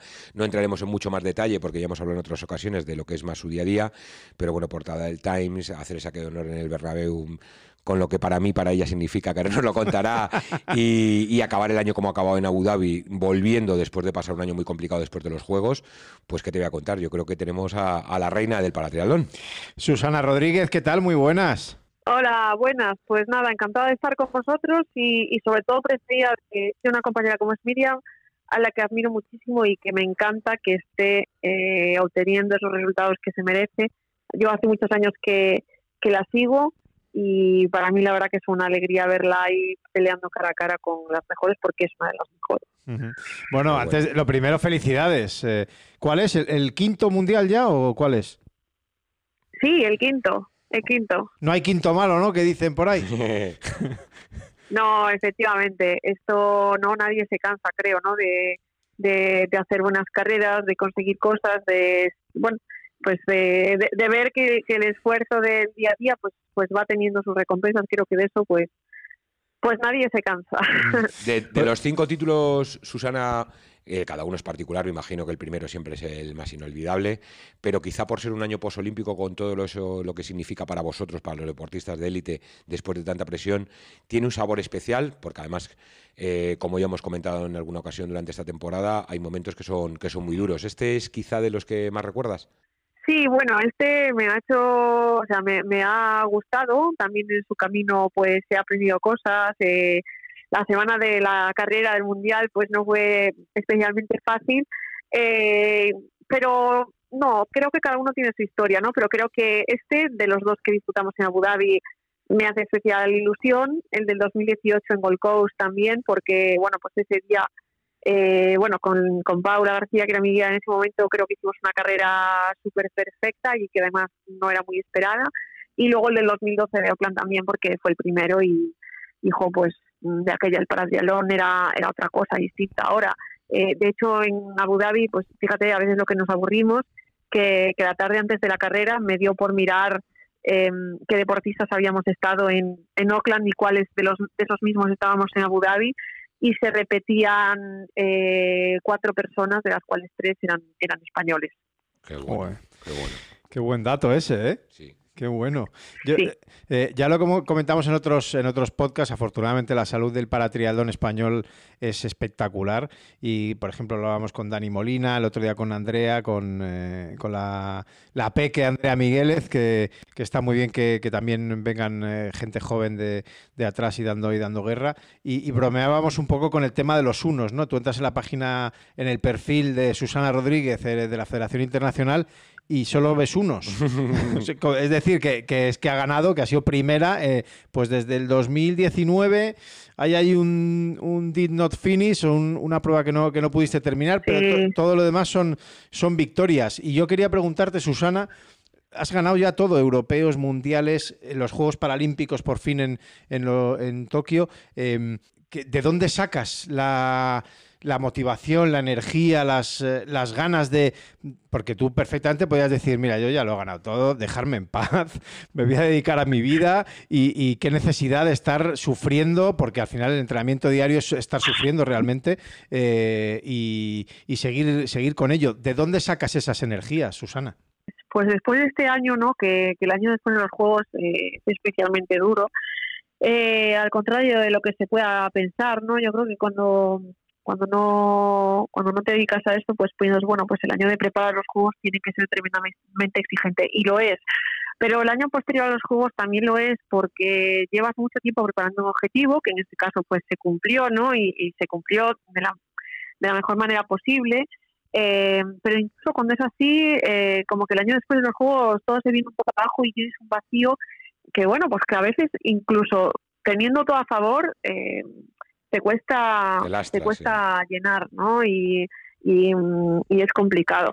Eh, yo llego a la conclusión de que a mí lo que me mueve a hacer esto es, eh, es el día a día. Es que me gusta nadar, me gusta ir en bici y me gusta correr y me gusta hacer esto con la gente con la que lo comparto. Eh, con ellos, pues eso, se sufre entrenando, todos lo sabemos, pero yo disfruto de salir en bici con Lou, con Javi, con con eh, Celso, con Ramón, con todos los chicos, con la gente con la que entreno aquí, que es mi gente del día a día. Mm. Eh, yo disfruto haciendo esto todos los días. Luego voy a competir, también estoy a gusto, eh, compito con Sara, la verdad que, que hacemos un equipo muy bueno, eh, nos vamos de concentración y también estamos bien, pero al final, no, el día a día de esto te tiene que gustar, porque mm. si no te gusta, se acaba, ¿no? Y por muchos resultados que tengas, si el día a día te, te aburre, mm, pues Mm, vamos, yo lo tendría claro eh, a día de hoy. O sea, el día que, que esto no me no tenga esta sensación ¿no? de, de disfrute, pues, pues mira, ya está. Mm, a otra cosa. Eh, el resultado de los Juegos Olímpicos tuvo muchísima repercusión. Yo, vamos, te he visto con el alcalde de Vigo, te he visto con, en el Times, te he visto con Karim Benzema en el Bernabéu. O sea, ¿hasta qué punto a ti te hace sentirte, sentirte orgullosa y cuánto crees que ha avanzado y cuánto queda por avanzar en esta inclusión que tanto demandamos, en este retorno que, que haya hacia vuestro trabajo, vuestro sacrificio, vuestros resultados? ¿Notas que la sociedad poco a poco va dando pasos o sigues considerando que estamos muy lejos y que eso es flor de un día y, que aún no cala en, la sociedad. ¿Cómo ves todo esto? Porque de verdad que es que ha sido una auténtica rockstar, eh, Susana. Bueno, yo, sinceramente creo que, se, ha avanzado, se ha avanzado mucho. El deporte paralímpico tuvo un antes y un después con los Juegos de Londres. A nivel informativo, eh, esos Juegos fueron el, punto de no retorno, yo creo. Y a partir de ahí, eh, el, crecimiento, mm, tanto informativo como de todo, va a ser eh, va a ser exponencial y yo auguro que, en los próximos eh, dos Juegos Paralímpicos que haya, eh, todo el deporte paralímpico y, el paratriatlón también, que además es un deporte muy joven en cuanto a, estar en los Juegos, eh, van a tener un crecimiento muy grande. A nivel social creo que que el paratriatlón español es bastante conocido. yo me doy cuenta, me doy cuenta todos los días porque yo, pues, hace tres años hacía lo mismo que hago ahora y bueno, pues en mi ciudad sí que me conocía gente, pero ahora mismo es raro eh, que alguien no sepa quién soy, ¿no? Y eso es, obvio que antes, eh, que antes no era así. Y lo mismo supongo que ocurre con, con todos los compañeros. Para mí los resultados que, el Paratriatlón Español tuvo en Tokio, eh, bueno, fueron, vamos, espectaculares. igual que este año en el Mundial de Abu Dhabi, a medallas solo superadas por Francia, pero es verdad que, que Francia tuvo un oro en una categoría que no es paralímpica y yo le doy, eh, lo siento, pero lo veo así, el valor es diferente porque el nivel eh, es diferente, ¿no? A lo cual creo que los resultados de España han sido los mejores. Eh, y aún a pesar de ello, creo que queda mucho camino por recorrer y el primero es que mm, por los deportistas paralímpicos no tenemos las mismas condiciones que los deportistas olímpicos sin discapacidad mm. a la hora de, nuestro deporte, de los desplazamientos, de eh, pues el número de competiciones al año que hay como selección y este tipo de cosas que supongo que bueno pues que algún día se, se andarán. Yo a lo mejor pues ya lo veré desde otro lado. Bueno, bueno, que eres Eh, joven, que eres mejor joven. no, estoy, eres estoy- joven. estoy segura que lo veré desde otro lado porque llevo 10 años y proporcionalmente no creo que en los próximos 5 años vaya a haber un nivel de cambios pues más veloz que el que ha habido en estos últimos 10 Mm. pero eh, hubo, o sea, yo he visto mucha evolución y eso es, es- la verdad que es, es bonito pues haberlo vivido y haberlo sobrevivido porque el nivel también ha cambiado y hemos tenido que apretar las tuercas unas veces. Y, y en este, en este, uno de esos pasos de la evolución es que en Abu Dhabi, aunque nosotros no, no participamos porque era exhibición, se va a incluir la prueba de relevos mixtos dentro del paratriatlón. Para mí yo creo que es un pelotazo, casi una noticia espectacular. Además, Sí. intentando... Es una medalla más, es una medalla más. Y, buscando- y viendo el nivel de España, vamos. eh, Eso es. Y no, no, no te iba a decir, y están buscando un poco de qué forma componerlos para que haya representación de casi todas las clases. Pero me imagino que eso también te llama la atención, Susana. O sea, el poder trabajar, eh, participar como equipo tiene que ser algo súper atractivo, ¿no? Sí, sí, hombre, eso para, para nosotros eh, sería una sería una pasada y, y es más, yo eh, tengo mucha pena por no haber estado nuestro país en esa competición, aunque fuera eh, no, aunque fuera una, una mera exhibición, porque de ahí parte lo que en el futuro, pues, pues no en París, pero a lo mejor en Los Ángeles se pueda convertir en un evento como pasó con el con el Olímpico y España, eh, que es una potencia en- mundial en triatlón y en paratriatlón, eh, creo que, que tiene que estar en, en este tipo de ocasiones especiales, ¿no? Y además, eh, ya no es el estar o no estar, sino es que creo que podríamos haber estado con un equipo. Eh, Muy potente. mm, estuve haciendo un análisis y la verdad no sé si para ganar, pero España podría tener varias opciones eh, con la normativa que hay de, de equipos eh, muy potentes. Es que ahora mismo con los deportistas que tenemos ahora, eh, es que podríamos hacer muchísimas cosas. Hay que preguntarle entonces a Iñaki, ¿eh? si para el próximo tenemos que tener selección, sí o sí, ¿eh? A ver, habrá que, bueno, para el año igual como es en Pontevedra, eh, Ahí pues es más igual se fácil, ¿no? Es un poco más fatal. Igual se estira el jefe. Mira, no- Bueno, este, este año era francamente complicado, ¿no? La- las logísticas en Abu Dhabi, se dieron muchas circunstancias porque coincidieron el Mundial de Fútbol, que no era allí, pero había mucha gente eh, ¿no? viajando Sí, a Abu Dhabi, desde allí.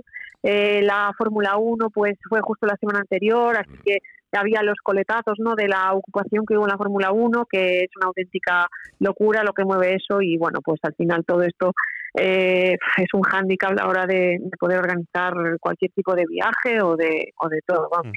Pontevedra Ah, no se rompecabezas. escapa. Pontevedra no se Has puesto la percha perfecta con lo de con lo de. Pontevedra. Vaya añito 2023 que nos espera, ¿eh? Entre, bueno, no sé, eh, Ibiza si lo tienes en tu en tu calendario No como, como objetivo, no creemos, pero pero está luego el Campeonato de Europa en Madrid y luego lo que hablábamos de, de Pontevedra encima en, en tu tierra, vamos. O sea, es que Vas a tener Team no Susana ahí, ¿no? Team Susana ahí apoyando a tope, ¿no? Pero vamos, mínimo. Sí, bueno, eh, va a ser un año que, que vamos a tener muchas pruebas internacionales y, y, bueno, España, la verdad que en las últimas temporadas siempre ha tenido no muchos eventos y eso eh, en este caso dice mucho y muy bueno de- del- triatlón en este país, ¿no? Que, se estén organizando, que, no es una cosa sencilla y que una ciudad relativamente pequeña como Pontevedra se pueda convertir en la capital mundial del triatlón por unos días, pues es, es de locos, ¿no? Yo creo que es un premio a un trabajo que, que se lleva haciendo desde, desde hace muchos años.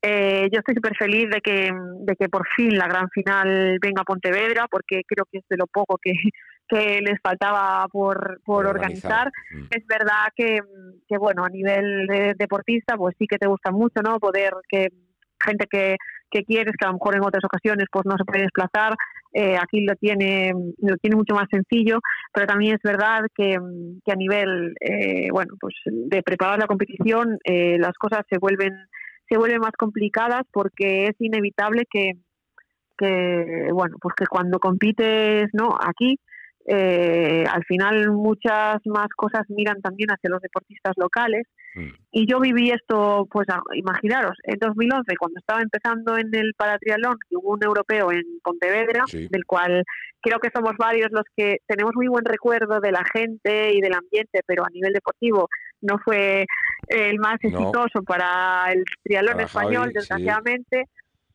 recuerdo a Javi y Iván que, que, bueno, es que nunca en Galicia tanto calorizo como, como ese día. Sí, lo recuerdo. Eh, y, y, bueno, pues mm, si a mí en aquel momento me pareció, mm, bueno, pues que, que era duro en cierta manera correr aquí, pues ahora mismo eh, lo multiplico por lo multiplico por no sé por qué pero por alguna cifra y, y, bueno pues pues tengo ganas es algo que también va a haber que preparar. Y sobre todo esta temporada es el, el trampolín hacia los Juegos de París que que es el que es el gran objetivo. Me las deja votando los Juegos de París a ver si podemos hacer algo para que no te coincidan los horarios, porque intentarás volver a hacer el, doblete con el atletismo. ¿no? Qué sí, pena, teníamos esa curiosidad. Sí, Lo hablábamos antes Pipe y yo fuera de micro, digo, a ver si suena pone 100 velas a quien sea los santos, escribe al COI o, algo hay que hacer al, Comité eh, Paralímpico. Eh, en principio, la temporada 2023 no voy a competir en atletismo, al menos a nivel internacional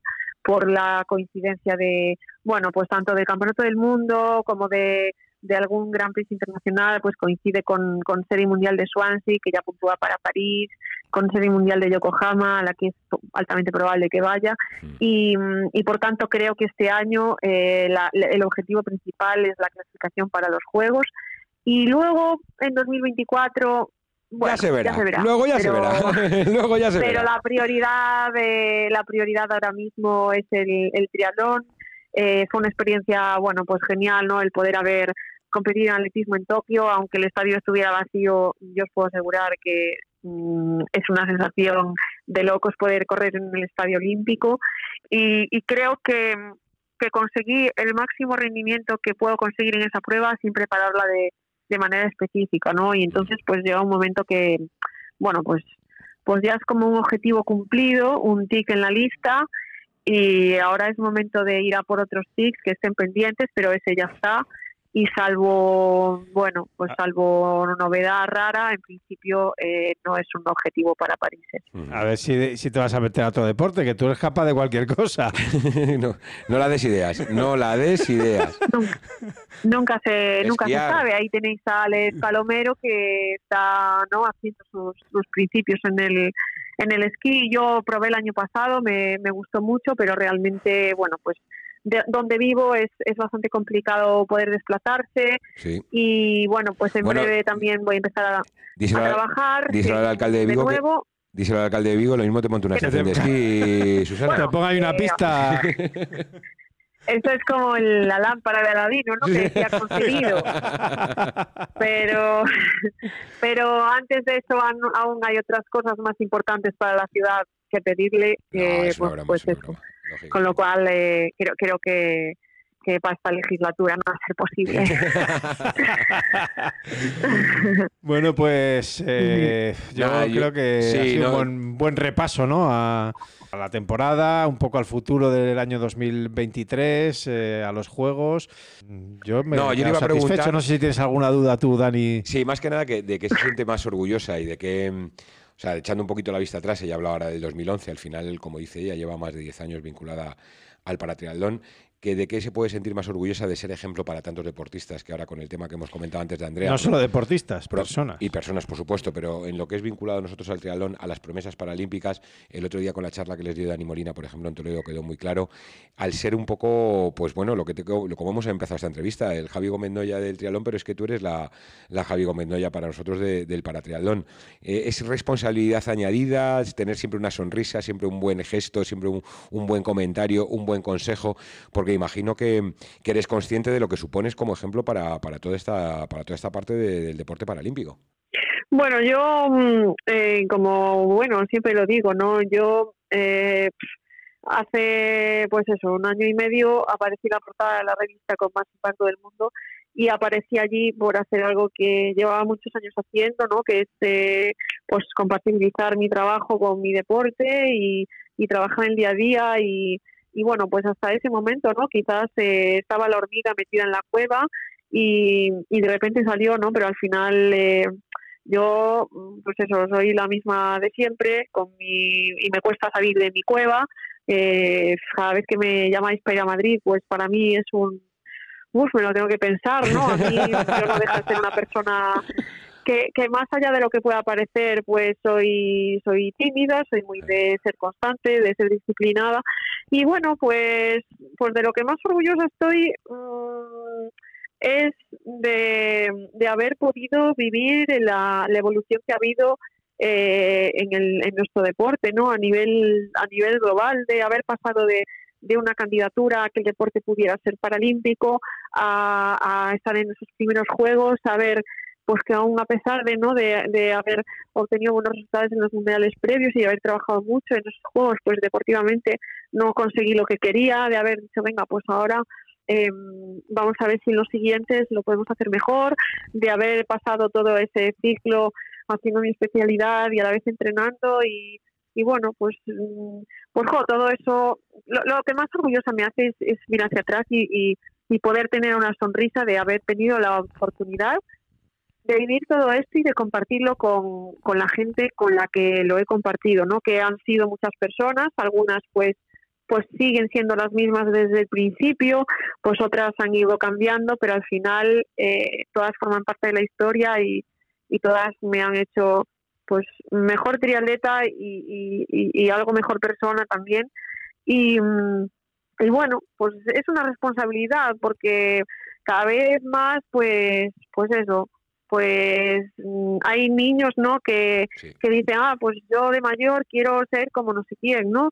Y, y pensar que hace años era imposible que si uno de esos niños pensara en un deportista paralímpico, en una deportista paralímpica, como lo que yo quiero ser, y hay niños que ven bien y que tienen sus dos brazos y sus dos piernas y no tienen discapacidad y que su sueño, entre comillas, es ser pues como Susana Rodríguez o como Dani Molina o como Eva Moral o como Alex Sánchez, por estoy diciendo triatletas porque es que somos los mejores. Sí. Y pues que eso se dé eh, es un paso muy grande y no por el paratriatlón, sino por la sociedad en general, Total. que ves que, que la discapacidad pues la asume como una cosa más. Pues ¿Qué mensaje parece? más ¿Qué te bonito para, para cerrar la, la entrevista. La verdad es que sí, joder, eh, estamos aquí escuchándote atentamente porque es muy bonito lo que has dicho y, Sí, y sí, yo afortunadamente creo que es, eh, eso es está cambiando y, y ahora eh, son referentes. Es que es así, es así. no, es, es verdad y bueno, viendo un poco con Susana y como hemos ido hablando de este podcast, ves que tiene la cabeza totalmente amueblada. sí, sí, no bueno, tiene eso ninguna duda. Ni el éxito subido, ni deja de tener los pies en el suelo, tiene muy claro cuáles son sus prioridades, su entorno, sus objetivos y, y que bueno, que también es un ser humano que pasa por sus momentos más complicados, por sus momentos más altos y que está enfocada con París, que es lo importante. Yo, Susana, te veo súper enfocada a París que por mi parte te deseo un mogollón de suerte, ya lo sabes. Te agradezco muchísimo los quebraderos de cabeza en los que te metemos, los atracos que te pego de entrevistas, de podcast, de vídeos, de fotos eh, bueno, y que, que es sabes... importante para nosotros que sé, haya sé, estas cosas porque la gente también pues conoce un poco cómo es nuestro triatlón, ¿no? Con sus diferencias, pero también que, que también es triatlón y es triatlón de alto nivel y, y también agradeceros pues pues lo que sumáis para para que se conozca un poco más lo que hacemos. Gracias por mi parte, de verdad. Encantados, encantados, es un placer escucharos, la verdad. Prepáranos una ruta para cuando vayamos a Pontevedra, ¿eh? las series mundiales. Claro, ahí hay habrá que que explicar hacer a la gente un- lo que son las zamburiñas, el pulpo, Claro. esas cositas. Eh, nos lo tienes que enseñar bien, Susana. Uy, yo creo que, que, que cuando llegue el mundial yo voy a estar más metida en la cueva Bueno, vamos un mes antes. nunca, ¿no? Vamos para un mes. Cuando para salir solo cuando toque Vamos un mes antes para que, nos, para que nos lo enseñe, Susana. Y luego ya nosotros. eh, Y ya bueno, te, dejamos que te vayas a la cueva. Correcto, correcto, correcto. Susa- Nada, Susana eh, Rodríguez. encantada. Igualmente, ha sido un placer, gracias. de verdad. Mil gracias eh, por este rato de, de podcast y, y que te deseamos lo mejor, felices fiestas y, y lo mejor para 2023. Y que te veamos en Lo- París 2024, que no tenemos ninguna duda de que te vamos a ver allí. Bueno, y que esta vez sea de verdad, de ver en directo. Aquí Sí, os Sí, queremos sí, tener a los dos. totalmente, totalmente. Yo seguro que sí. Gracias, Susana. Un besazo. Nosotros. Y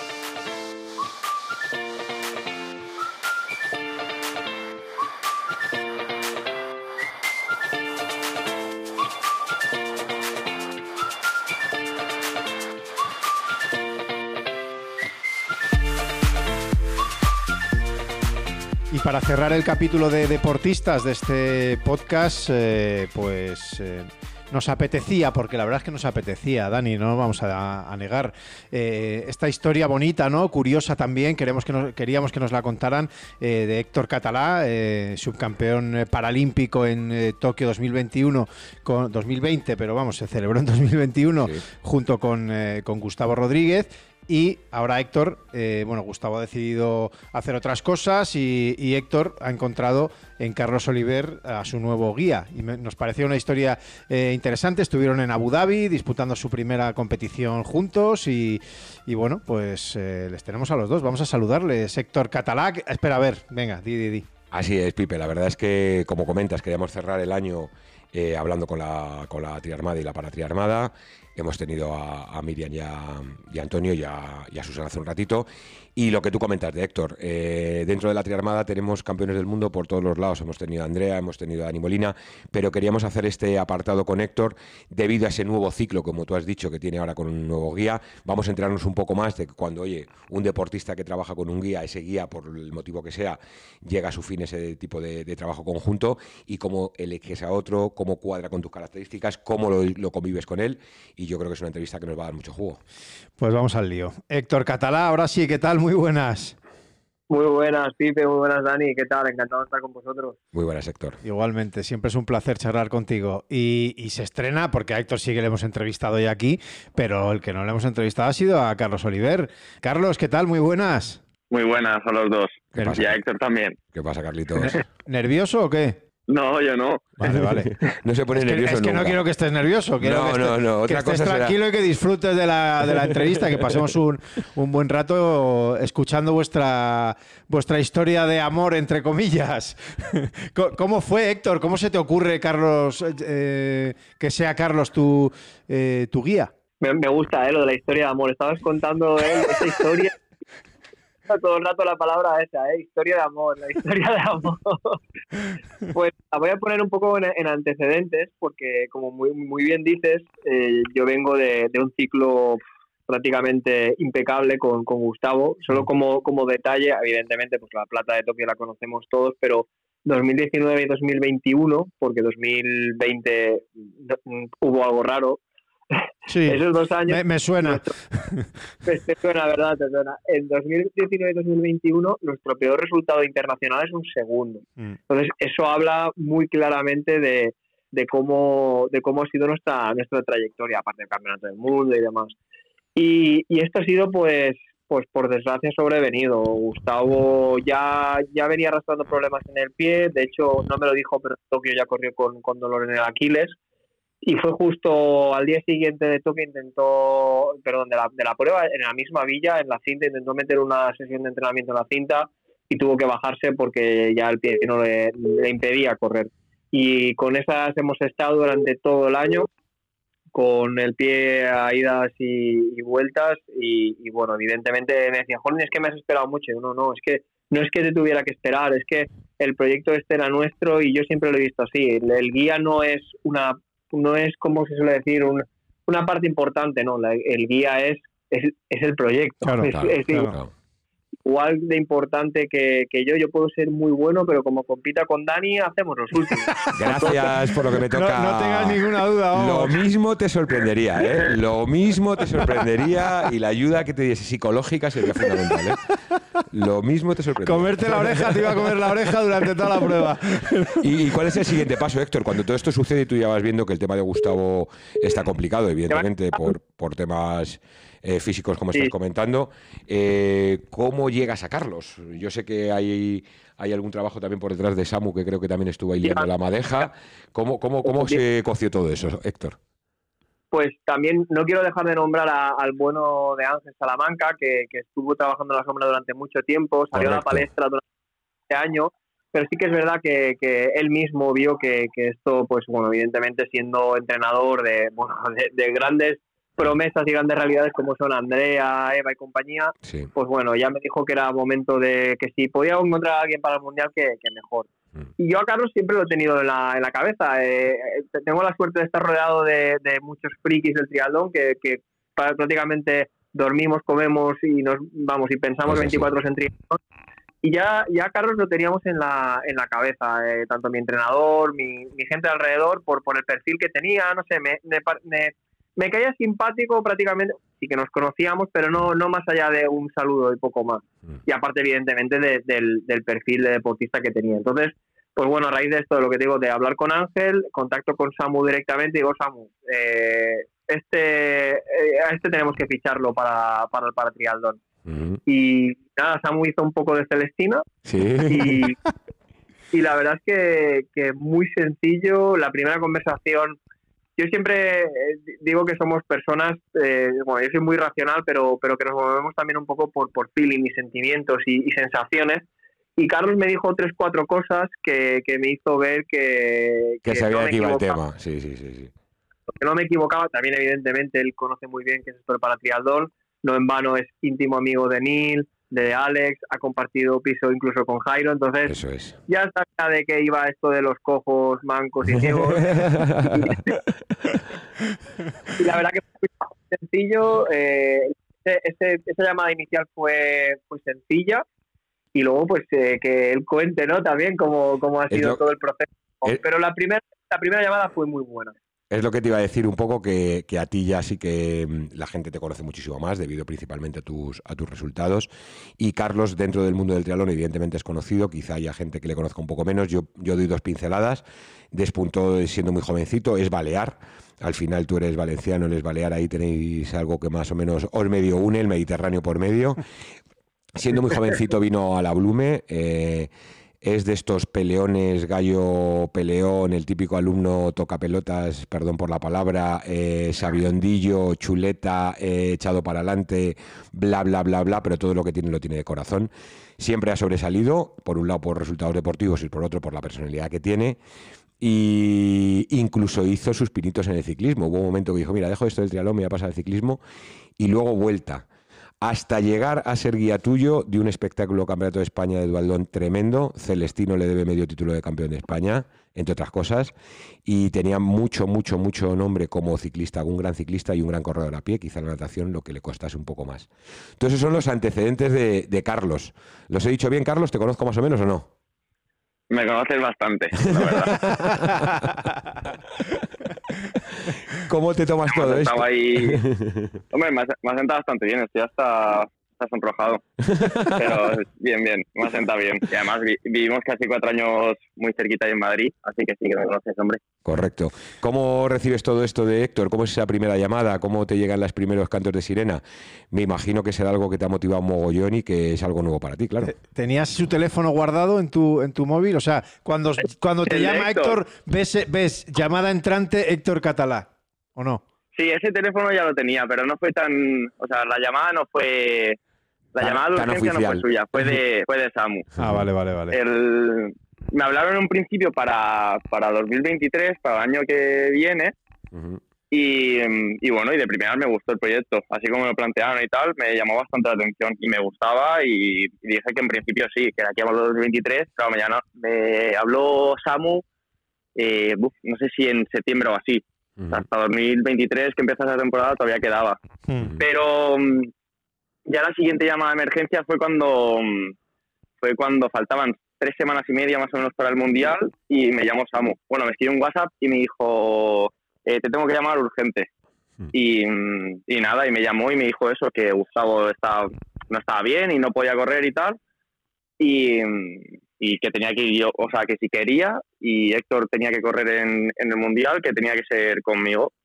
Y era también bastante urgente por el tema, por el tema este del criterio que los días no pueden ser internacionales. Y me llamaron un jueves que yo al día siguiente, viernes, me iba, me iba a Tánger. A hacer Copa, de, claro, Copa de Barrocos. o sea, si, hubiera, cogido... Claro, si hubiera cogido ese avión y hubiera competido ya no podía ser día porque tenía que esperar otro año. Ah, no, sabía, no, sabía, yo eso. Sí, sí, sí, sí. Claro, claro, hay ese criterio. Que yo tampoco lo sabía, yo pensaba que eran seis meses. Y, y, por eso dije, bueno, creo que Tánger más o menos entra en, en ahí en el plazo, pero no, no, era un año y menos mal que me llamaron, eh, vamos, antes de competir. ¿Y, cómo es la primera vez que os veis? La primera vez que es un tándem, porque tú no habías visto tándem en tu vida, mamón, seguro. O sea, no habías estado con alguien haciendo de guía con otro detrás. Y, yo no sé si lo de la, bici, que, ha sido lo más difícil, ¿no? Del, sí, ¿cómo son eh, esas primeras tomas de, contacto? A ver, o sea, bueno, Dani, tú me conoces, imagínate como en mi vida, como para que encima ahora alguien dependa mínimamente de mí, ¿sabes? Pero... Sinceridad ante todo, eso está muy bien. Pero bien, muy bien. O sea, el primer contacto genial, lo que ha dicho Héctor, ya nos conocíamos. Y, y nada, y él en personalidad nos parecemos bastante también. Y, hasta la voz, ¿eh? Me está resultando. hasta la voz, de verdad, hablando ahora en el podcast, os, vais pareciendo, vais a ser gemelos al final, la madre que os parió. Hostia, no me fijaré, macho. No me he fijado en eso. Sí, sí. Y nada, y pues eso, fui a Valencia porque, que nada, quedaban tres semanas y es que no había, no había otra y teníamos que juntarnos a entrenar. Y fui a Valencia y me cogió él en su casa y súper bien todo. Y mm, entrenando muy bien. Lo, y eso, lo que dices, la primera vez del tándem yo ya lo había visto, pero claro, de verlo a subirte es otra cosa. Y de lo que tú te puedas imaginar a lo que es luego el tándem, pues un mundo. Y, mm, y, la verdad que bastante bien. Me costó al principio subirme porque fue me subí yo primero, claro, eh, nos tenemos que subir a la vez. y, mm, y, claro, pero yo no contaba con que por mucho que lo sepas, no sabes lo que es que tengas un tío de, pues, de 60 y pico kilos que pesa Héctor atrás como moviéndote la bici. Entonces tienes que controlar tu peso y también el suyo, hmm. ¿sabes? Y de primera, la verdad que me costó bastante. Y el tío quiso empezar en su casa, que es cuesta abajo, hacia un semáforo, y joder, me dio un poco de rollo, porque había coches aparcados también y tal, y no lo vi claro. Te veo frenando con el delante y Héctor volando por encima tuya. Claro, claro, claro. No, yo me veía, claro, como yo no lo sabía y él, y él pues con su peso, pues yo intentaba como contrarrestar todo el rato y, templaba eso continuamente. Pero nada, nos duró dos minutos. Luego ya más o menos bien. Héctor, ¿cómo lo viste esa primera subida en la bici? ¿Dijiste, madre mía, lo que tengo por delante o esto va a ser rápido? Sabes, tú ya sabes, Dani, que yo lo veo mal, por eso mismo voy a estar. eso sí, eso está claro. Bueno, ¿cómo lo sentías? Perdóname. Eh, te, voy a, te, voy a resumir cómo ha sido la adaptación de Carlos al tándem. Al segundo día se soltó de manos. Vamos. Eso no lo ha hecho nadie de que ha llevado el piloto nunca. Y le dije, está muy bien, te has adaptado muy rápido, pero la siguiente vez que te sueltes de manos después del mundial. te doy un collejón, lógico, lógico. Por si acaso. ¿Y, se, nota, se nota el motorcillo, las bielas esas que tiene el tío en, en, las patas o no? ¿Se nota el, el cómo aprieta en bici o no, Héctor? A ver, yo vengo, yo, vengo de jugar. Bueno, vienes de un animal también, claro. Hago siempre la, broma de, que he pasado del padre al hijo, porque se llevan 20 años exactamente. Total, total. Ya ves. Qué bueno. Podría ser mi padre. Muy, muy parecidos. Eh, en algunas cosas son muy parecidos, en otras no, porque mm. Gustavo es muy gallego para, para ciertas. Pero, pero que va, en adaptación, en el tándem, eh, corriendo, lo que es la figura de guía, eh, vamos, eh, sobradamente preparado y una adaptación extremadamente rápida porque es muy hábil en, la bicicleta, luego se nota que viene de haber estado compitiendo mucho tiempo en pruebas de equipo mm. y eso curte mucho, no te hace pensar de una forma tan individual, tan egoísta y la verdad que muy bien, muy muy bien, muy fácil todo. y... la natación, y la natación, tengo yo esa curiosidad porque me parece lo más, ya, ya lo sé, joder, pero que, que por, es precisamente, precisamente por eso, porque entiendo que la carrera es, es más eh, o menos eh, complicada de, de, coordinar, pero la natación siempre me ha parecido eh, de lo más difícil eh, a lo mejor nadar solos no tanto, pero, pero luego cuando te tengas que pegar con, los demás, no sé si habéis, eh, bueno, ya en Abu Dhabi ya habéis estado ya juntos. Eh, ¿Qué tal? ¿Ha sido más difícil que el tándem? O, se pegan entre ellos, en vez de pegar de al lado, se, van dando codazos los dos y todo perfecto. Literal, es, mira, yo siempre digo que, que nadar suave atados es muy sencillo. Pero cuando buscas el límite empiezan a surgir, bueno, pero como cualquier segmento, pero la natación quizás más porque quizás más porque quitas la comunicación y además dentro del agua yo ya veo poco, dentro del agua no veo nada. es verdad que lo practicamos mucho, buscamos situaciones adversas con agua oscura, pues eh, estuvimos en noviembre en Valencia y, y, la verdad es que tuvimos suerte con el con el tiempo y pudimos ir a nadar en aguas abiertas y fuimos con una muy buena preparación y, la verdad que luego la carrera, todo lo que podía salir adverso fue así porque eh, fuimos cuatro parejas juntas es verdad que Carlos no se enteró de mucho porque estaba en la otra parte, pero a mí me dieron hasta en el carnet de. De eso le tienes que proteger también, Carlos. Es que yo, estaba, no, teníamos el último dorsal, el penúltimo, y yo estaba a la derecha del todo, obviamente, y los buenos a la izquierda. Y claro, yo quería pillar los pies del inglés, pero entre el inglés y nosotros había eh, dos parejas de franceses y, y alguno más que no me acuerdo. Y claro, yo no sabía, pero Héctor iba comiendo golpes. Pobrecito. el único problema de, la pareja nueva, Héctor, que te has echado es que es muy callado y poco, poco cachondeo, tío, que es un tío muy serio. Ya, tío primeros días nos acostábamos de madrugada hablando como, como los novenzanos, ¿sabes? Hablando hasta último momento. Digo, este hay que cortarlo que si no, no, no, no, vamos a Sois poco frikis los dos y poco de hablar, o sea que imagínese hecho un equipazo que alucinas, vamos. Efectivamente, nos hemos juntado el hambre y las ganas de comer. Como, Contándonos un poco Abu Dhabi, ¿cómo fue esa primera experiencia, ese primer campeonato? ¿Cómo realmente no aspirabais a, una medalla? Me imagino que con el estreno y con el nivelazo que hay era muy complicado, pero quedasteis muy cerca. ¿Cómo, cuarto, vamos, Eso es, ¿cómo vivisteis esa sí, ¿Cómo que, porque, ¿Cómo que no aspirábamos? ¿Por qué no? Eso es, eso es. Así me gusta, que saquéis el gen ganador. Bien, bien, habéis mordido el anzuelo. ¿Cómo fue? ¿Cómo fue? Dale, dale, Carlos, quiero que, quiero que cuente. Ah, cuento yo. Claro, vale, vale. Ah, el, ah, el viaje para empezar súper bien. Se retrasó el primer vuelo, nos hicimos el segundo, tuvimos que hacer noche extra. Ya como el que sumamos emoción al viaje. Y Eso une, esas cosas unen, ¿eh? Sí, sí, sí, sí. Además, eh, fue la primera vez que nos veíamos en tensión de verdad, ¿sabes? Justo antes de competir, así nos conocíamos del todo en, en esas situaciones. Pero bien, gestionamos súper bien, la verdad. Y bueno, luego dos días allí bastante tranquilos, eh, martes y miércoles, y luego ya el jueves día de la carrera. Antes de la carrera, pues lo normal. Bueno, normal, entre comillas. Calentamos juntos, pero eso, yo no estoy acostumbrado a calentar, siempre caliento mi bola.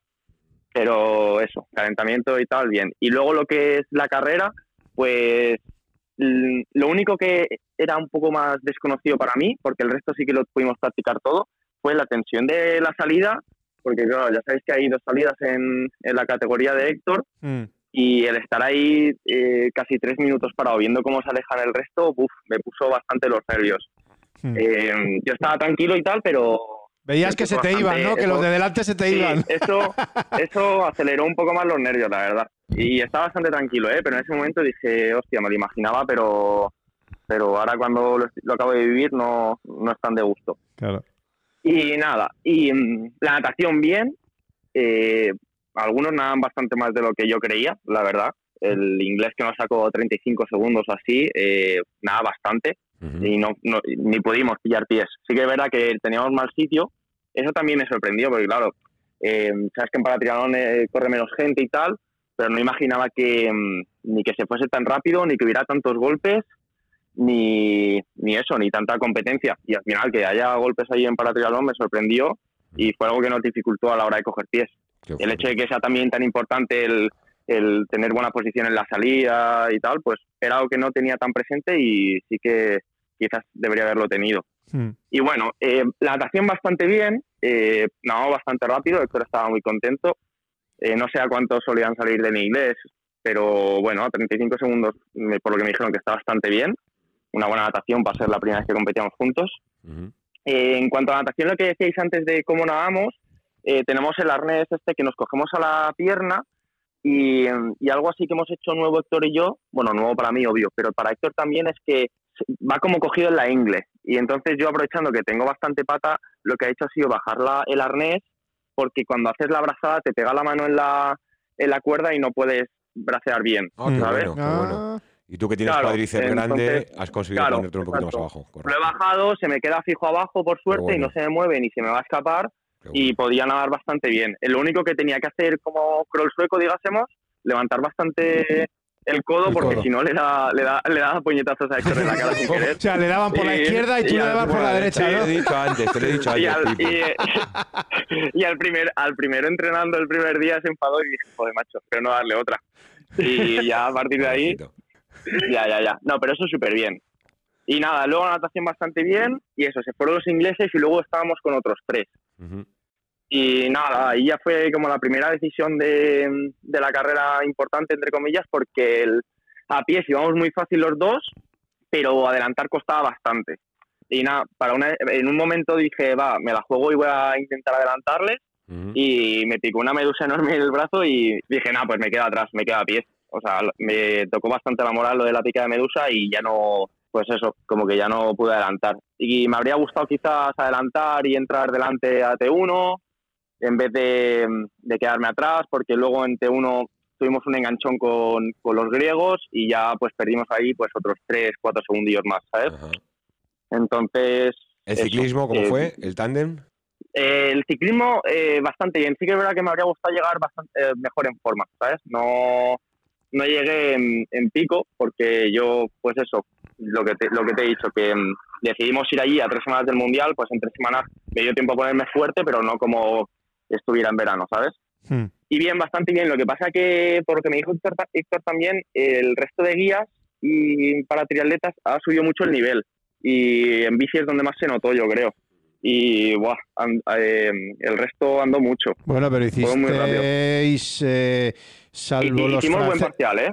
Rigodó, el francés, y, y Ellis y el británico, los británicos, eh, fuisteis el tercer mejor tiempo. Sigo aquí bajando. Sí, sí. Fuisteis el tercer mejor tiempo de todos. ¿eh? Y luego en la carrera a pie os visteis Sí, con sí, sí, posibilidades de medalla. bien. ¿En la carrera a pie os visteis con posibilidades de medalla o no? ¿O En la, cómo? en la carrera a pie, mira, en, en la T2, o sea, en cuanto a gestión de carrera, de entendernos entre nosotros y tal, un día. Sí. Porque la T2 le quitamos literalmente 10 segundos a todos. No sé si tienes ahí el, Sí, la sí, sí, sí, como has sí, dicho. sí.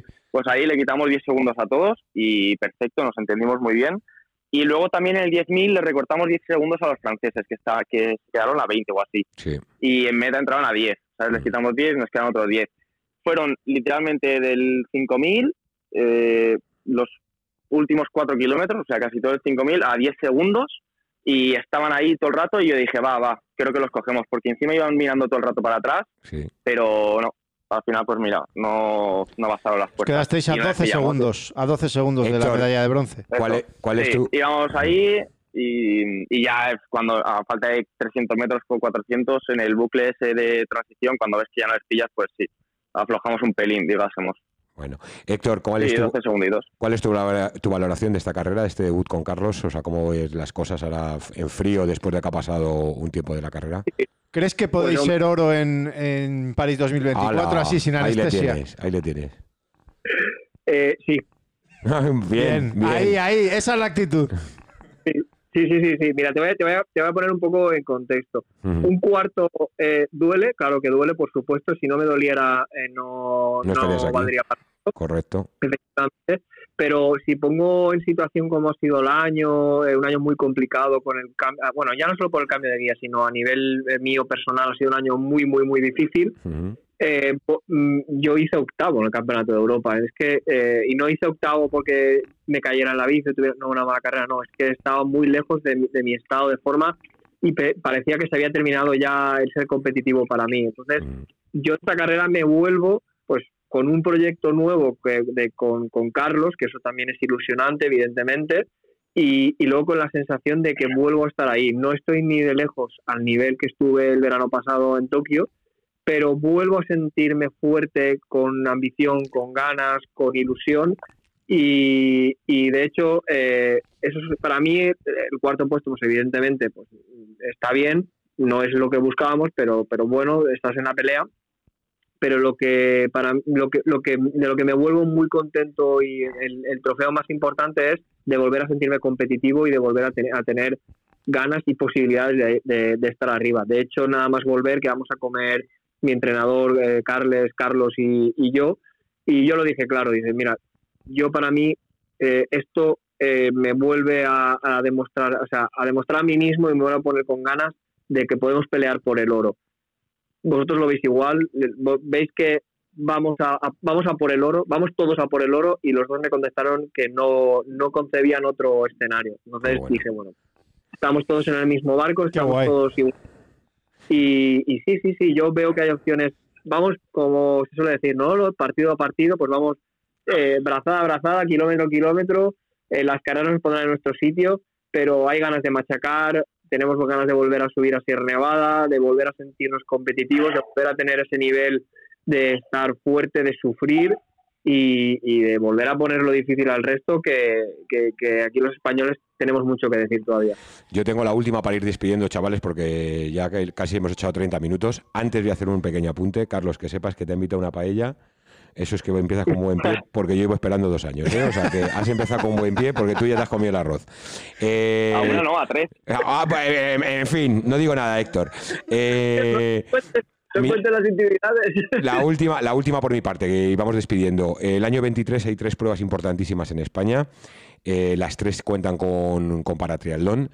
Eh, yo creo que en al menos dos os vamos a ver, no lo sé, Héctor, dime un poco si tienes planes del año que viene, que es el, el multideporte de Ibiza, que quizás es lo más complicado para vosotros debido al resultado que se puede obtener y al título que es, pero no sé si en el Campeonato de Europa en Madrid, que será Campeonato de Europa de Paratriatlón, y en la gran final de Pontevedra, Héctor, si las tienes marcadas en rojo el año que viene y que van a ser dos de los grandes objetivos para ti, me imagino.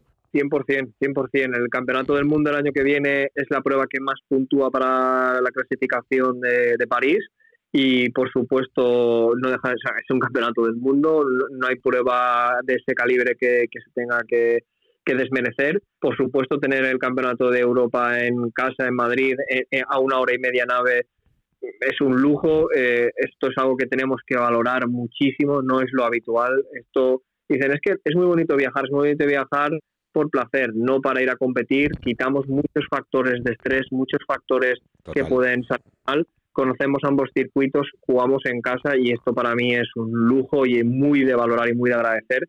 Y bueno, Ibiza, como bien dices, es quizá la prueba que está un poco más en el aire, estamos intentando cuadrarla porque, bueno, no deja de ser casi la casa de Carlos, pero las otras dos están marcadas en rojo y por supuesto vamos a estar allí. Pues qué guay, o sea, yo qué Juegos Paralímpicos, o sea, de verdad, que es que, es que la, la paratriarmada que va a París eh, es que se me ponen los pelos de punta de la emoción. Porque, la dejas votando, Pipe. Es que no quería, pero. Porque puede salir de ahí, yo qué sé. ¿Cómo veis las promesas? Carro medallas, vamos. ¿Cómo veis las promesas paralímpicas? Habéis visto el resultado de Andrea Migueles, Nil, que tú le conoces personalmente, Carlos, y sabes un poco por lo que pasó, nos lo contó en el podcast, y cómo se ha reenganchado este deporte a través del paratriatlón. Hay cantera también, ¿eh, chavales? Yo, vosotros que habéis coincidido Cristina Miranda también. Claro, que habéis coincidido con las promesas. ¿Cómo veis ese proyecto y, qué opináis? Era la última, pero esta sí que es la última de verdad. Yo, para mí, no son. Hay muchos que ya no son ni siquiera promesas, que son realidades, pero bueno, ya están muy bien asesorados, que eso es muy importante, porque hay muchos, eh, todos cuando empezamos ahí tenemos muchos aires de grandeza, todos queremos ir a, ganar el oro en París o en los Juegos o en donde sea, pero, pero tienen la suerte de estar rodeados de, grandes, que en este caso también son compañeros míos, y, grandes maestros que les van a decir, tranquilo, paciencia, el, el triatlón es un deporte que premia a largo plazo, trabaja día a día, constancia, disciplina y los resultados llegan por consecuencia. Pues no sé si quieres añadir algo más, Carlos. Bueno, totalmente de acuerdo con Héctor y que, que ya era hora ¿no? de tener un proyecto de paratriatlón en España y, y, crear una base de chavales que lo puedan hacer bien en un futuro y más teniendo en cuenta la armada que tenemos ahora, que también son buenos referentes para ellos, pues eso, que me, estoy bastante contento de que haya un proyecto así. Y con Nil encima de que lo lleve, de que lo lleve Samu. Y, con, y con Nil has hablado, has comentado, porque yo sé que tienes amistad con él. Está súper ilusionado con este proyecto. Sí. sí, le ilusiona mucho, le ilusiona mucho, claro que sí. Eso faltaría. Si mm, le ha vuelto a pillar pasión al triatlón, ha vuelto a entrenar y a competir. Eh, faltó el poder ir al mundial, pero bien, el tío está súper contento, muy ilusionado y, obviamente este proyecto facilita mucho, mm. tanto para él como para cualquiera, vamos pues eh, ilusiona a todos, no solo a vosotros, a los deportistas, también a los que a los que lo vemos desde fuera. Pues eh, Héctor Catalá, Carlos Oliver, que ha sido un placer, eh, que me ha encantado esta nueva pareja. los Mellis, vamos a bautizar como los Mellis. Los, mellizos, sí, sí, total, total, total. Pues Mellis, seguir así, y que tengáis un 2023 fantástico, que paséis unas felices Navidades con la familia y nada, y os seguimos en 2023 y, lo y más allá. Muchas gracias. muchas gracias, de verdad, eh, muchas gracias por este rato. Gracias a vosotros. A vosotros, un abrazo. Es posible que nunca vuelvas a tener tan cerca la gran final de las series mundiales. Pontevedra y Fetri te brindan la oportunidad de vivir al máximo el mayor evento del triatlón internacional, disfrutando como espectadora o espectador o compitiendo en las carreras de grupos de edad.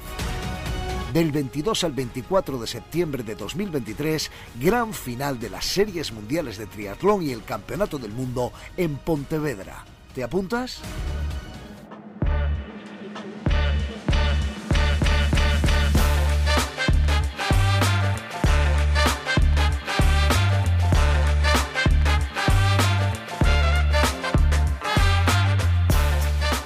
Y vamos a rematar este podcast en cuanto a entrevistas eh, se refiere con el presidente de la federación, con José Hidalgo, para hacer un poco balance de lo que ha sido este año 2022, lo que nos espera en, eh, en 2023 eh, desde la figura del presidente de la Federación Española de, de Triatlón.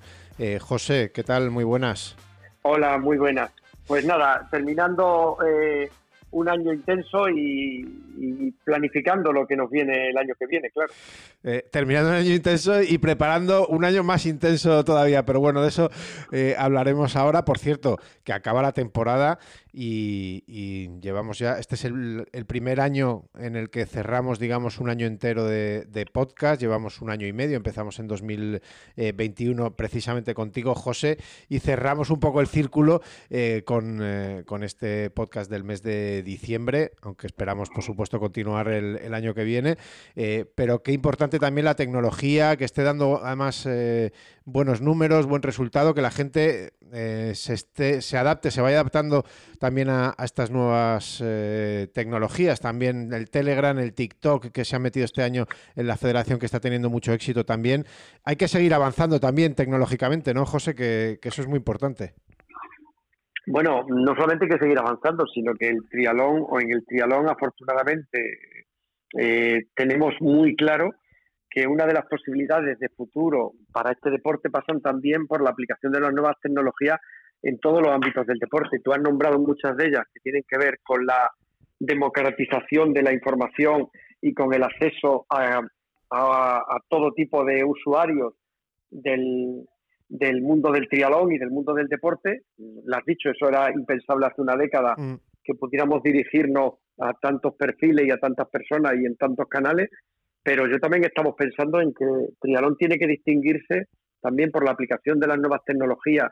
Ya lo hemos iniciado este año y va a continuar de una forma aún más decidida con crear un ecosistema digital único en la gestión, en la interrelación de todo el mundo del trialón. Y cuando digo de todo el mundo es la generación de plataformas de, de gestión que unifiquen eh, las federaciones autonómicas con la Federación Española y también la posibilidad de, eh, de, gestionar y unificar la gestión entre la Federación Española y los clubes españoles que quieran adherirse a este ecosistema digital que estamos construyendo. O sea, que es fundamental en la comunicación, porque vemos una oportunidad de crecimiento y de llegar a públicos que antes eran impensables, mm. en la gestión, porque tiene que formar parte del ADN y la tecnología la entendemos mm, desde el trialón como una herramienta para prestar más y mejores servicios, y también en la aplicación de la tecnología al alto rendimiento. Estamos haciendo un esfuerzo muy importante por algo que está muy en boga y que todo el mundo eh, valora, y es el tema del uso de megadatos, el uso de, Mm, de, información eh, de tipo científica, etcétera, etcétera, etcétera. Mm. Bueno, pues eso, en eso también estamos en este momento en el, en el triatlón, en los tres ámbitos, la gestión, la comunicación y el alto rendimiento. Mm. Sí, no, no porque esté aquí eh, José Hidalgo, que, esto lo, comentamos eh, más de una vez en, en los podcasts, es una de las federaciones que tecnológicamente en este sentido y también de, comunicación, eh, de las únicas que tiene todas estas cosas eh, de las federaciones eh, deportivas nacionales. Quizá, no sé si baloncesto, fútbol también está, pero claro, es que esos son gigantes, pero, pero el triatlón no sé cuántas federaciones tienen podcast. Yo diría que, que, triatlón, no sé si fútbol, baloncesto tiene algo de tiene podcast, pero poco más. Eh, y luego, bueno, pues también en las redes sociales eh, los canales que comentábamos antes. O sea que creo que es digno de, destacar y de, y de, señalar. Fíjate que nosotros el año que viene, eh, en el 23, vamos a abrir un nuevo canal de comunicación muy pegado a una realidad. Creo que ya estamos maduros para que llegue.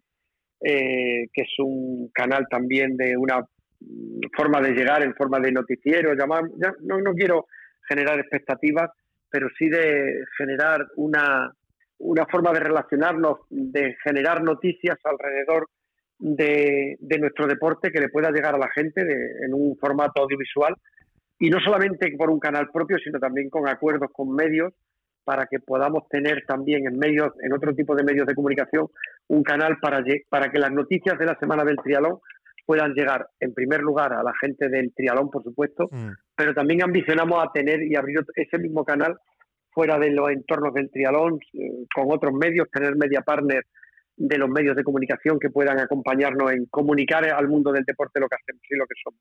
Mm.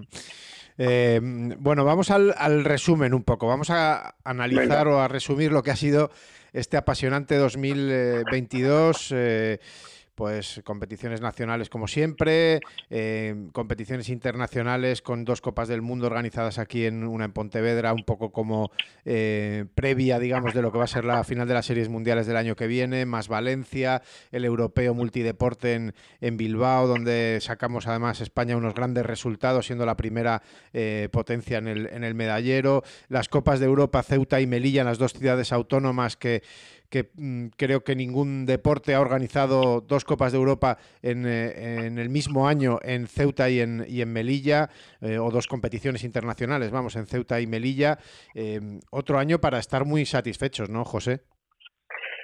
Bueno, yo creo que lo has resumido tú muy bien. España, una, yo podría poner un titular, España vuelve a ser una vez más un referente en la organización mundial de trialón. O sea, no hay ningún país que se haya acercado de verdad, no hay ninguno que se haya acercado a organizar lo que acabas de decir, Copas del Mundo, Copas de Europa, Campeonatos de Europa, en un año que no olvidemos que era el de la reactivación después de la pandemia, donde todavía, cuando empezamos el año, ahora lo miramos de otra manera, pero cuando empezamos el año todavía había mucha incertidumbre y de hecho ha pasado, no voy a decir en qué países, que todavía en algunos países ha costado arrancar y que algunos proyectos internacionales mmm, como arraigo no han tenido el éxito en el año 22 que esperaban, pero afortunadamente en España tenemos que decir que hemos tenido un campeonato de Europa en Bilbao en lo deportivo fantástico, tú lo has dicho, encabezando el medallero, eh, en muchos sentidos, pero también en cuanto a participación e interés que hemos generado en el mundo del trialón, porque no olvidemos que tuvimos 3.000 participantes cuando no se llegaron a esa cifra desde hacía mm, mucho antes de la pandemia. O sea, hemos recuperado, España ha recuperado la ilusión por volver a competir mm, a nivel internacional a, los grupos de edad de muchos países, ¿no? Y después, pues bueno, mm, lo de la apuesta del triatlón español por, por ser un país de referencia a la organización de eventos es algo que ya no hay que descubrir a nadie, que seguimos siendo y, seguimos apostando por estar posicionado ahí. Y también tiene un objetivo y es acercar el máximo nivel eh, que se pueda mm, alcanzar a tu país y ofrecerle a nuestros deportistas olímpicos, paralímpicos, grupos de edad, juniors, ofrecerle el competir en su casa, que siempre creo que es un factor eh, que suma eh, y nos parece que ahora que va a empezar el ciclo de clasificación olímpica tenemos que redoblar esos esfuerzos. Mm.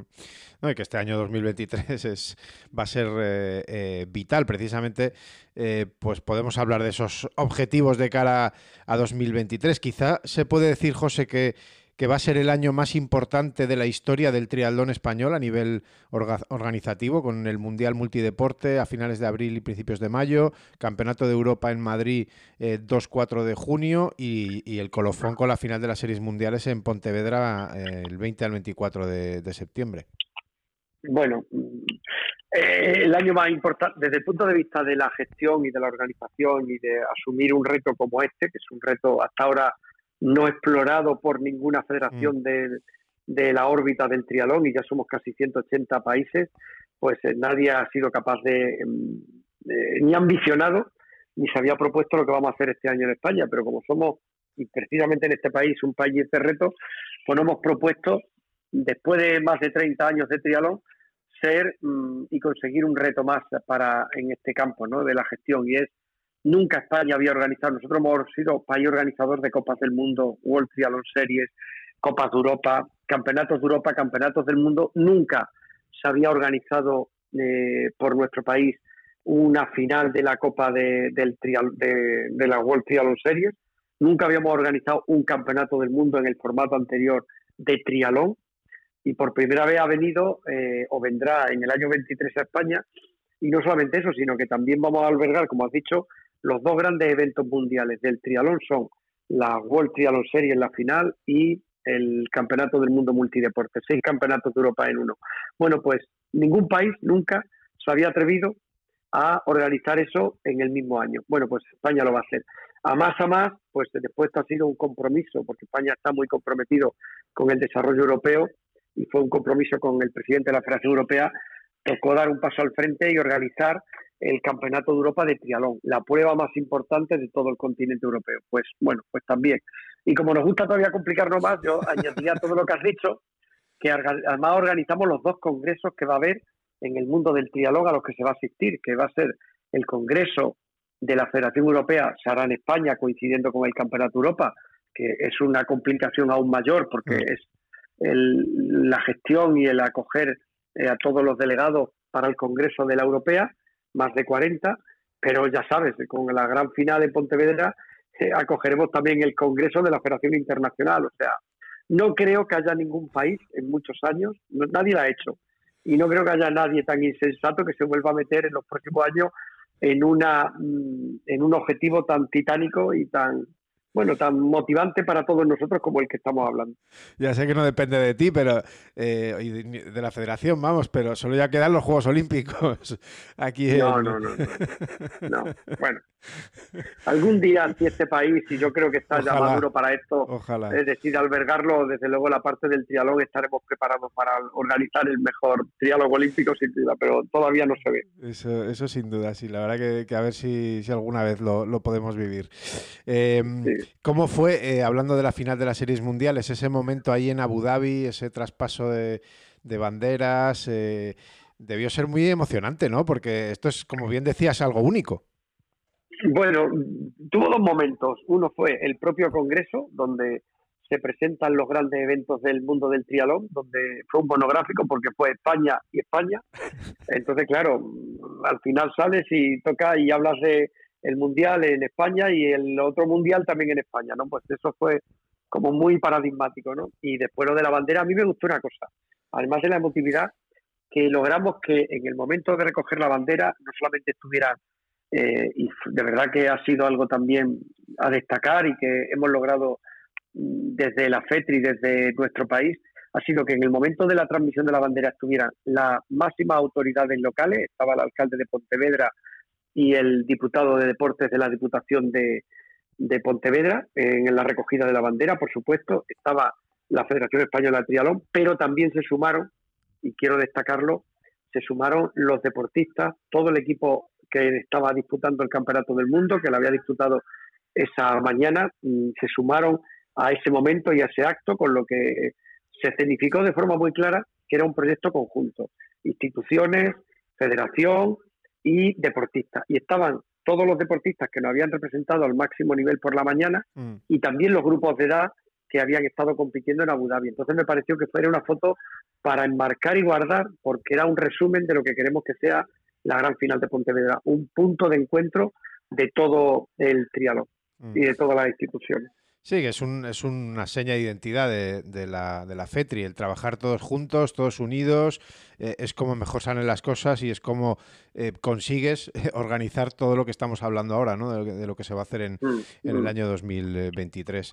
Em, luego a nivel deportivo, José, pues yo creo que es para estar contentos, ¿no? Porque parecía que mm, Javi ya, a, nivel de triatlón olímpico me refiero, y, distancias sprint y demás, em, que ya pues eh, Javi se echaba a un lado, digamos, eh, acabó después de, Tokio, eh, Mario se tomaba un respiro también después de, de los Juegos, Fernando también, y parecía que que, venía un vacío tremendo, ¿no? Y, vaya año, ¿eh? tres campeones en Copa de, además distintos de Copa del Mundo, David Castro, Sergio Baxter, eh, además Sergio joven con, con mucho futuro, Jenis Grau también, luego esa carrera de Bermuda con, con, Antonio Serrat y con Roberto Sánchez Mantecón, segundo y tercero, espectacular, Mario, por cierto, que fue segundo también en, la Copa del Mundo de Valencia, eh, luego Serrat terminando séptimo en el ranking, Miriam Casillas, una Miriam que hemos visto este año espectacular, sacando eh, sus mejores resultados. Eh, que está muy vivo eh, el triatlón español, ¿no? Bueno, yo tengo que decir a todo lo que has dicho que amén, ¿no? Lo ha resumido bastante bien. En lo deportivo, mm, a ver, hemos estado casi durante dos décadas muy mal acostumbrados, digo muy mal, afortunadamente mal acostumbrados, porque todo desde la época de Iván eh, era Javi, era Iván, después vino Mario, después vino Fernando, después vinieron otra serie de deportistas muy, muy importantes para este deporte que hacían que estuviéramos arriba y que parecía que llega un momento en que tiene que haber un relevo, es una cuestión inherente al deporte. Y cuando podía parecer que eso es así, pues no es así, porque ahora mismo, como bien has dicho, tenemos ahora, yo lo decía el otro día, tenemos la mejor clase media alta que hemos tenido nunca, porque durante años hemos estado y, han reinado pues los que acaba de decir Mario, mm, Iván, eh, Fernando, eh, Javi, pero ahora resulta que tenemos un grupo de deportistas que, como bien dices, eh, Sergio Baster, Roberto Sánchez Mantecón, Antonio Serrat, Jenis Grau, David Castro, podía seguir, mm, Miriam Casillas, que en un año increíble, a mí me parece increíble, bueno, pues que cualquiera de ellos puede ganar y estar disputando cualquier competición internacional. A lo hecho nos remitimos. Hemos tenido campeones de Copas del Mundo distintos en distintos momentos del año, sus campeones igual. Hemos tenido eh, segundo y tercero en una World Triathlon Series que parecía que no íbamos a recuperar eso en mucho tiempo y eso fue se fue, fue desde que se retiró Mario Javi y Fernando y lo han hecho Antonio Serrat y Roberto. Cuando los viste pues, ahí, eh, ¿qué, pensaste, José, cuando les viste ahí a los dos llegando? A ver, estaba deseando que faltara y que se viera la recta de meta, porque al final era como que eh, podemos, podemos, podemos, y uno va viendo que van pasando los kilómetros y se va afianzando algo que uno anhela, y bueno, por detrás venía muy fuerte, y era gente que ya se estaba jugando el campeonato del mundo, como después se vio que todo se, se dirimió en un suspiro, ¿no? Sí, sí, es, que, pues, estaban eh, ahí, ganaron a Alex G, a los Blumenfeld, a, toda esta gente, o sea que... Sí, sí, sí, sí, sí. No, no, ahora mismo creo que en los últimos años, en los últimos tres ciclos olímpicos, el director técnico lo ha tenido más o menos claro para decidir quién era el equipo olímpico y creo que Iñaki eh, lo va a tener muy difícil para estos juegos porque vamos a tener un grupo de cinco o seis chicos que van a estar disputando hasta la última prueba de clasificación, hasta el último punto, y va a ser complicado porque, porque cualquiera de ellos también va a estar en disposición y va a ser una disputa como no hemos vivido en más de una década. Mm. Estoy convencido porque tenemos esa una clase media alta, capaz, muy joven, capaz de cualquier cosa como nos han demostrado este año. Y después tenemos en chicas, yo creo que también vamos, va a haber una disputa, sobre todo por la segunda y me gustaría que por la tercera, ah. porque la que parece intratable y ya ha pasado y está en otro estadillo y ya es alguien perfectamente consolidado, capaz de hacer ya también cualquier cosa, y cuando digo cualquier cosa es aspirar a cualquier eh, Copa del Mundo World Triathlon Series, es Miriam Casilla, mm. eh, firmando una temporada increíble, muy regular, después de unos años complicados por, por los problemas que venía arrastrando, y fíjate cómo termina el año, o sea, diciendo que aquí estoy yo y que aspiro a todo, y mm. es muy, muy, muy ilusionante. Y los paratriatletas pues no te voy a decir, me parece que mm, es una generación eh, que espero que sea eterna, que uno siempre quiere que sea eterna, pero lo mejor es que también viene el grupo de la apuesta que ha hecho la federación por el, grupo de promesas paralímpicos, ya vienen llegando chicos y chicas del grupo de, que salen de, los promesas paralímpicos, que gente que realmente se ha incorporado al triatlón hace muy poco, que sigue eh, en la misma estela de, de, los campeones olímpicos que tenemos, paralímpicos que hemos tenido en los últimos Juegos. No voy a decir porque es que es abrumador la, el nivel que tiene España en el paratrialón.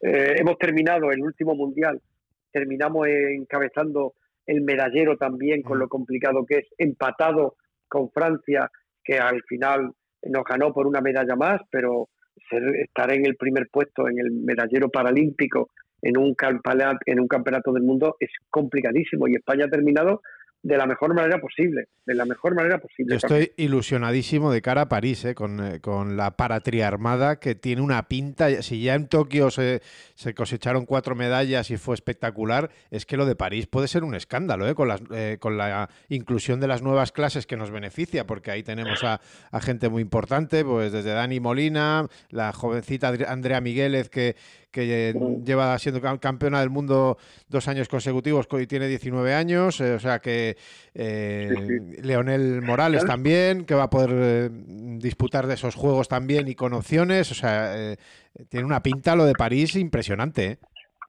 A ver, a mí me cuesta decir nombres porque me parece que ahora mismo hay un plantel tan, tan grande de deportistas, primero que aspiran a la medalla, pero que aspiran al diploma ni te cuento y que ahora mismo España creo que tenemos que estar muy contentos por el nivel de todos nuestros paratriatletas porque es algo sin parangón. Digo en la cantidad y también en, lo que representan ahora mismo y su liderazgo en el panorama mm, internacional del trialón. Me parece que es algo, bueno, pues eso, que cuando uno termina encabezando un medallero, teniendo a países como Inglaterra, como eh, Estados Unidos, como, bueno, podría decir tanto, si termina empatado en el medallero con Francia, pues eso no es algo que se regale, eso es algo que se ganan nuestros paratriatletas en el día a día y cada día. Y, hay que reconocérselo porque es abrumador y no nos tenemos que cansar de, hablar de, ello porque me parece que es una generación de oro que algún día, como estamos hablando ahora de Javi o de Mario o de Mario todavía sigue en activo, pero de Iván,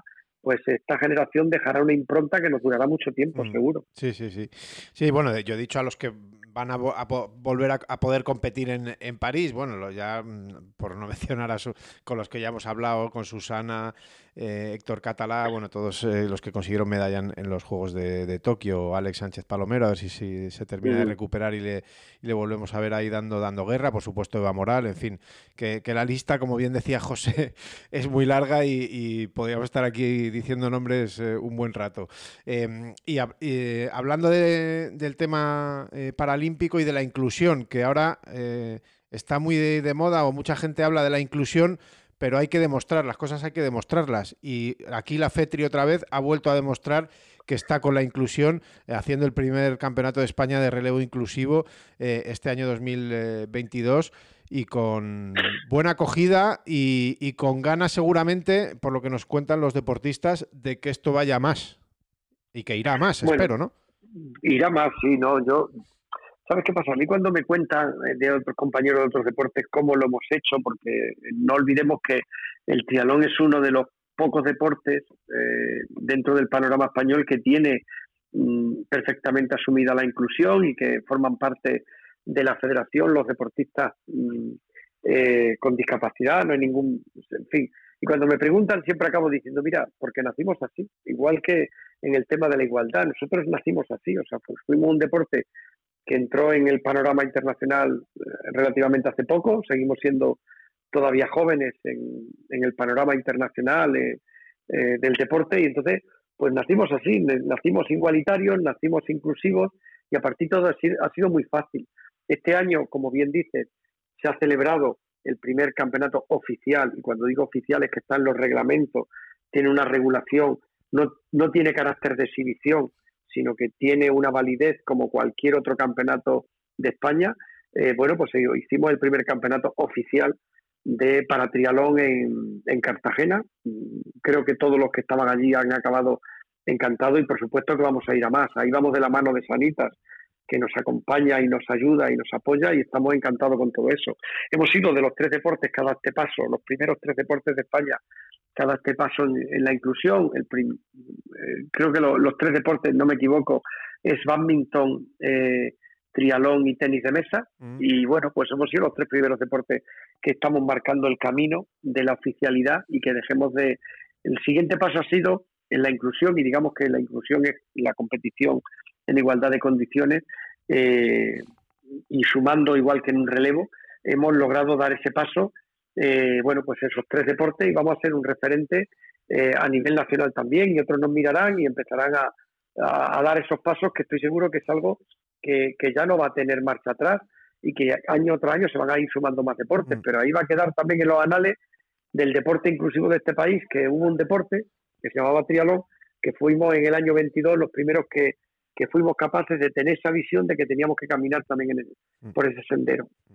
Esto dentro de 20 años eh, se recordará efectivamente, como, como, bien dice, como bien dice José. Pues eh, no te quiero enredar mucho más, que ya llevamos un buen rato eh, de charla, pero sí quería que terminaras comentando si de cara a 2023 qué proyectos, si hay, si lo que puedas contar, ¿eh? que a lo mejor hay cosas que están todavía en, em, eh, trabajándose y que no se puede decir nada, pero no sé si hay algo eh, de cara a 2023, porque como cada año nos sorprendéis con cosas nuevas, pues no sé si se puede dar alguna pincelada de algo o, simplemente que, desees lo que, o que comentes lo que quieras para cerrar la, la entrevista. Bueno, a ver, mm, tampoco es algo en lo que ya llevamos trabajando. Hay tres, tres cuestiones tres pilares importantes, hay muchos, pero tres eh, o cuatro muy importantes. Uno es la, el reto al, que no hemos, no hemos marcado, que es la organización de estos campeonatos. Eso es algo que condiciona mucho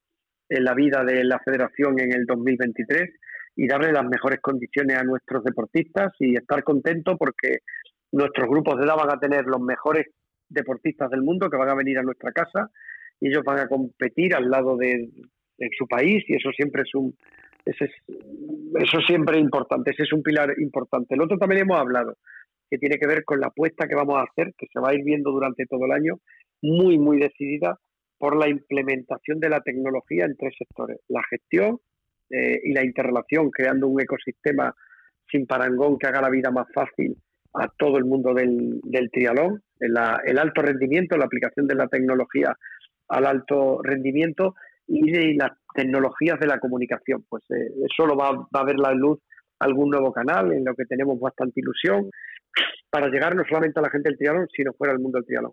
Ese es el segundo pilar. Mm. El tercero es la consolidación de del grupo de rendimiento. Mm, creo que España ya estaba suficientemente eh, maduro para el tema de abordar Mm, nuestros deportistas cuando llegaban a una cierta edad, pues cada uno, Mario y Miriam y tantos otros, tenían que emigrar y meterse en un grupo de alto rendimiento. Creo que lo mejor que podemos hacer como país es ofrecerles un grupo de alto rendimiento a nuestros deportistas en mejores condiciones que les pueda mm, ofrecer cualquier otro grupo. y cuando digo mejores condiciones es que ofrecerles la posibilidad a los deportistas que quieran, porque tenemos fantásticos entrenadores, diseminados por todo el territorio, que tienen grupos de entrenamiento, bueno, pero la federación entendía que tenía que dar un paso en crear uno específico para los deportistas que necesitan mm, estar en un grupo de máximo, máximo nivel y que no tuvieran ni que pagar por incluirse en ese grupo ni vivir fuera de su país 250 días al año. Bueno, pues España este año, a final de año hemos creado el grupo de rendimiento con un grupo como son, en este caso, tiene que ser un grupo reducido, con las mejores condiciones, entrenadores alrededor de ellos, fisioterapeutas, fisiólogos, equipo de valoración. Eso está empezando a funcionar.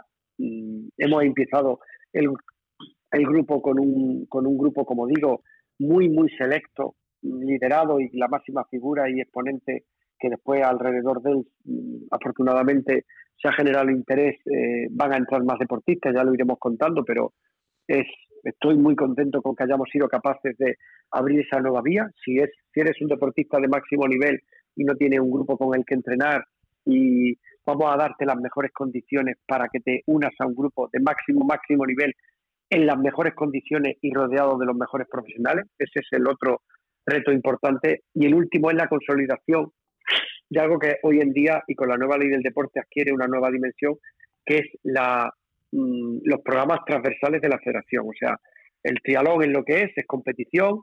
Yo siempre digo que somos, eh, nuestro negocio es el de la sudoración y se trata del esfuerzo y del sudor, pero también tenemos que tener proyectos atractivos para otra gente que no quiere competir o que no tiene interés en, en conseguir una medalla. Y ahí los deportes en general tenemos que estar y el trialón va a estar. Estoy hablando del programa Amazonas, estoy hablando del programa Lideresa, estoy hablando del programa de escuela, estoy hablando del encuentro de menores.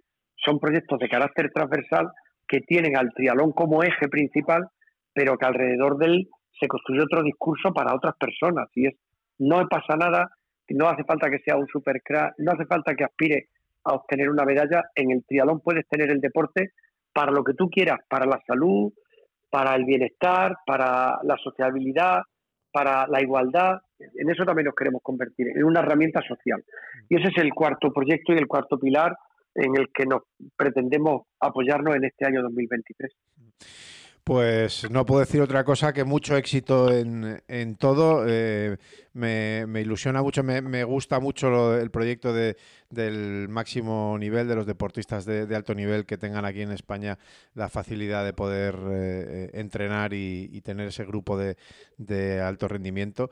Eh, y bueno, pues seguro que, que como prácticamente casi todo lo que hace la federación, eh, por no decir todo, eh, saldrá bien y, será, será otro nuevo éxito. Así que nada, José, te deseo lo mejor para este año 2023, eh, que va a ser un año, como hemos comentado, muy intenso, de muchas cosas importantes y, que esperemos que eso, que salga todo bien, que, que los nuestros consigan resultados y, y que el año que viene, cuando vuelva a hablar contigo, en diciembre pues podamos eh, hablar y, estar contentos porque ha sido un exitazo el de año 2023. No puedo desear otra cosa.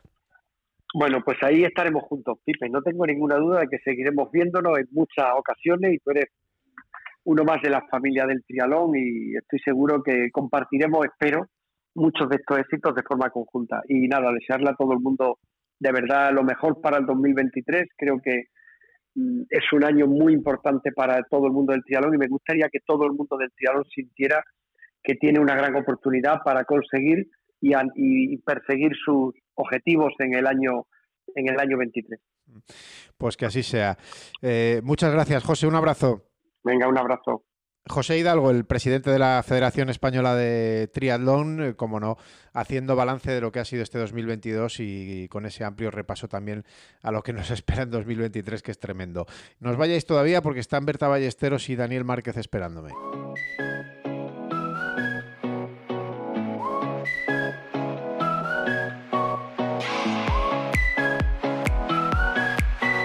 La agenda de la FETRI.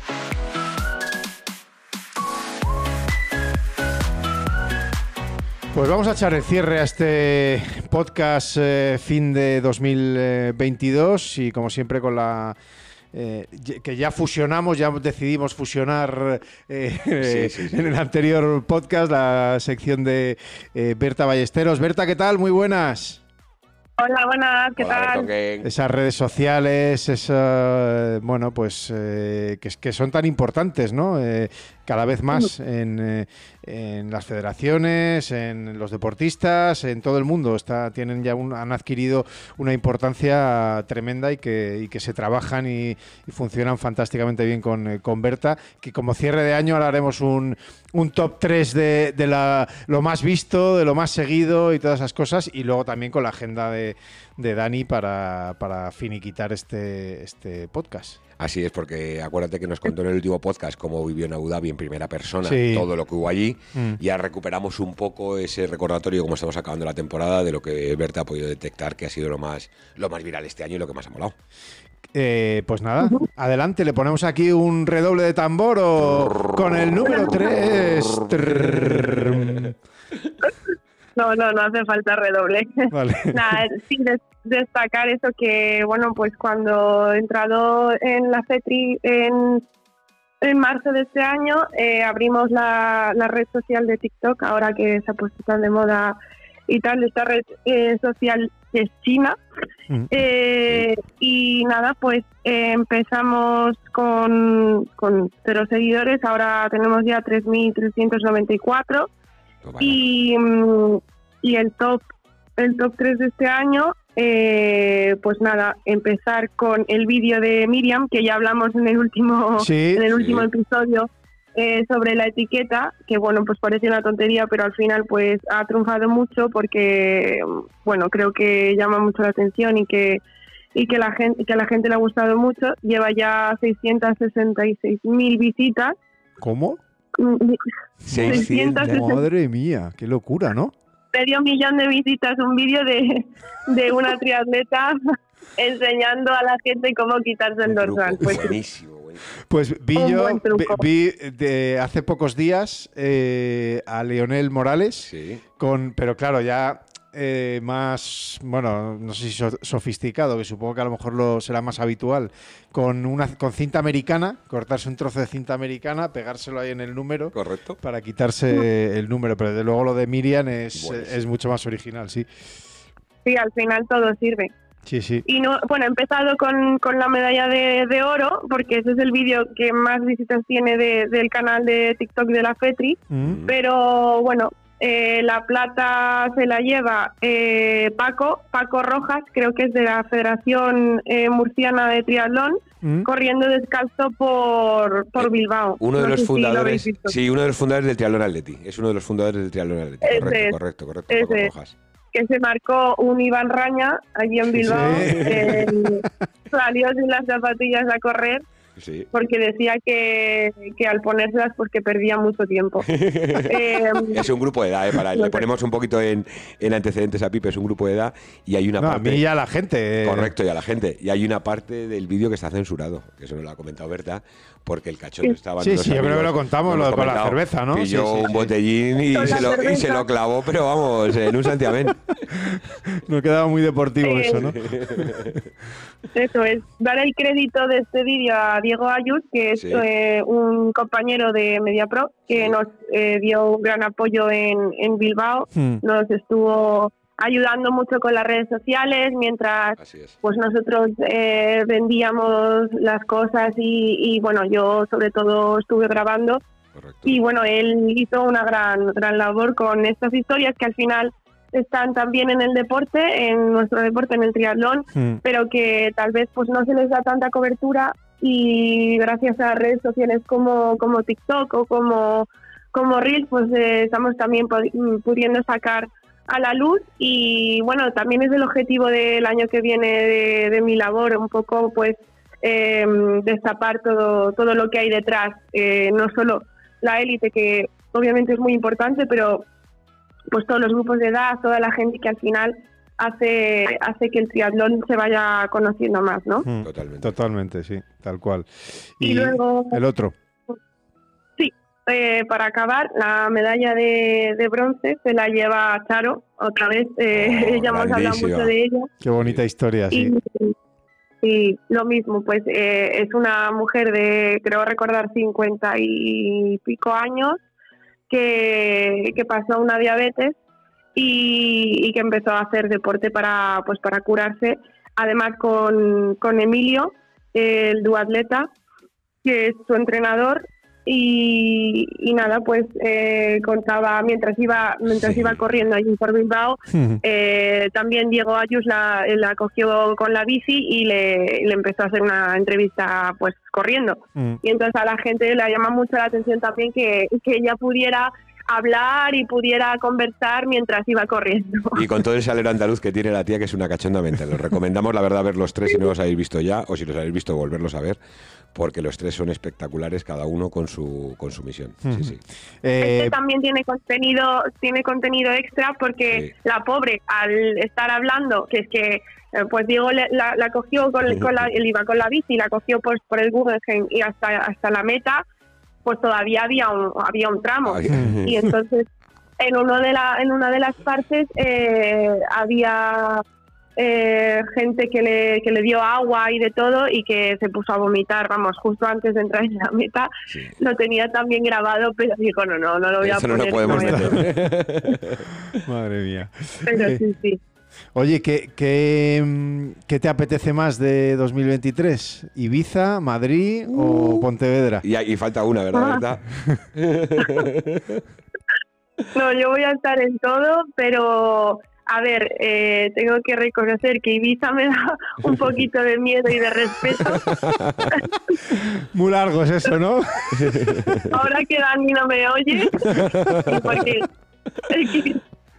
no, es que es muy duro. Eh, en Bilbao Sí. estuvimos a tope y bueno, es que no paras, ¿no? que es normal porque quieres contarlo todo, quieres estar en todos los, los sitios y mm, están pasando muchas cosas y al final somos un equipo muy pequeñito que no paramos, pero eh, a la vez es, es muy excitante y es muy...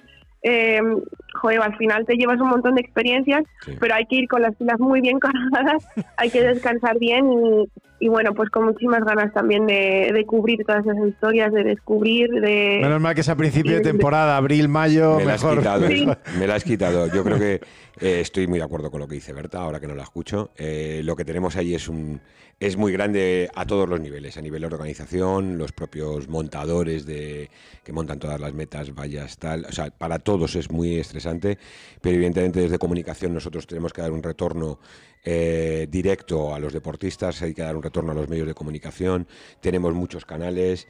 tenemos que atender a la élite, pero también, como dice Berta, a los grupos de edad y hay Ten en cuenta que habrá 3.000, 4.000 personas llegadas de todo el mundo y son 10 días sin parar, porque al final son 6 campeonatos del mundo intercalados entre sedes. Es verdad que, es, eh, suena Ibiza y qué bonito, pero, pero allí vamos a tener un trabajo muy, muy duro, que mm. como, como tú dices, al principio de temporada es lo bueno.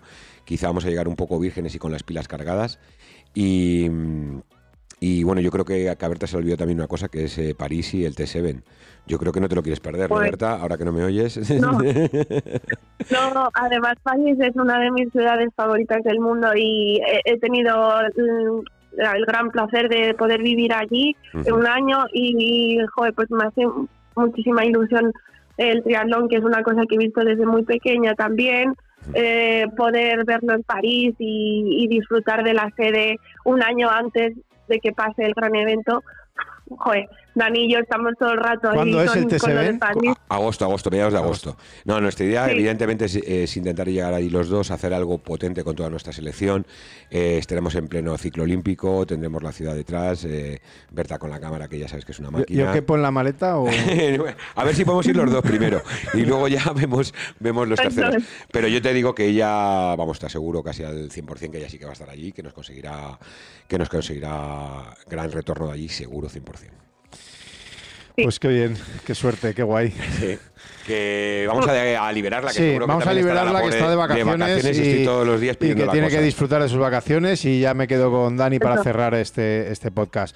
Eh, Berta, qué, qué, placer siempre escucharte, eh, trabajar contigo y bueno, pues que, sigas que, sigas por aquí, ¿eh? recarga, recarga muchas pilas y, recarga, recarga no, me hagas caso al móvil hasta, hasta enero. Ya puedes apagarlo. Te dejamos que, lo ¿eh? apague ya hasta, hasta dentro de 10 días. Tengo los dedos cruzados. Venga, un beso, muchas gracias. mucho. Un beso. chicos. Chao. Chao. Bueno, hemos hablado ahora un poco ya con Berta de, esos tres grandes eventos, aparte del TSB, que sería, digamos, el cuarto del año, aunque directamente no, no afecta a lo que es la, la FETRI, el trabajo de la, de la federación eh, a nivel organizativo. Eh, no sé, ¿qué más quieres destacar eh, de este mes? la concentración, ¿no? De, sí, sí, yo te voy a decir un poco para acabar el año y hacer un poco de resumen de, lo último que, que, ha ido sucediendo. Tuvimos una concentración del equipo Promesas Paralímpicas CaixaBank, que es el proyecto que eh, eh, desarrollamos junto al Comité Paralímpico Español en Toledo. Eh, además, debido al, hospital que hay allí de recuperación mm. de, accidentes de automóvil y demás, y en el que tú fuiste, de hecho, protagonista. Estuviste tú y no yo, por ejemplo, porque diste una charla sobre el buen uso de las redes sociales, mentalizaste un poco a, a esas promesas paralímpicas de la importancia mm, que tiene el tener una buena imagen, una buena actitud, el compartir lo que hay que compartir, el no entrar en debates políticos ni en debates un poco más personales y chorras que a ti no te afectan para nada y eh, encima... No, que, no, que no te suman, que no te suman y lo único que te pueden hacer es restar. Sí. Eh, cuidar a patrocinadores, cuidar a las entidades que te apoyan. Bueno, yo creo que ese tipo de charlas está muy bien. Tuvieron visitas a colegios, tuvieron la visita de Dani Molina, el, el cinco veces campeón del mundo y que posiblemente sea olímpico en, París 2024. Bueno, este tipo de concentraciones que hacemos de promoción y de apoyo a, nuestras distintas selecciones. que hacen equipo, que eh, yo creo que está muy bien. A mí me gusta este tipo de, concentraciones porque, porque al final eso haces equipo, compartes cosas. A lo mejor, oye, uno te, te cuenta sus dudas sobre cierta. que a lo mejor en el, la vorágine del año, pues no tienes tiempo para sí, poder quedamos por hecho, ellos por hecho y ellos a lo mejor son cosas que se plantean. Sí. Pues esa ha sido la última concentración del año. Eh, a nivel audiovisual sí que es verdad que hemos apretado un poquito el acelerador y antes de acabar el año hemos hecho varios productos muy potentes.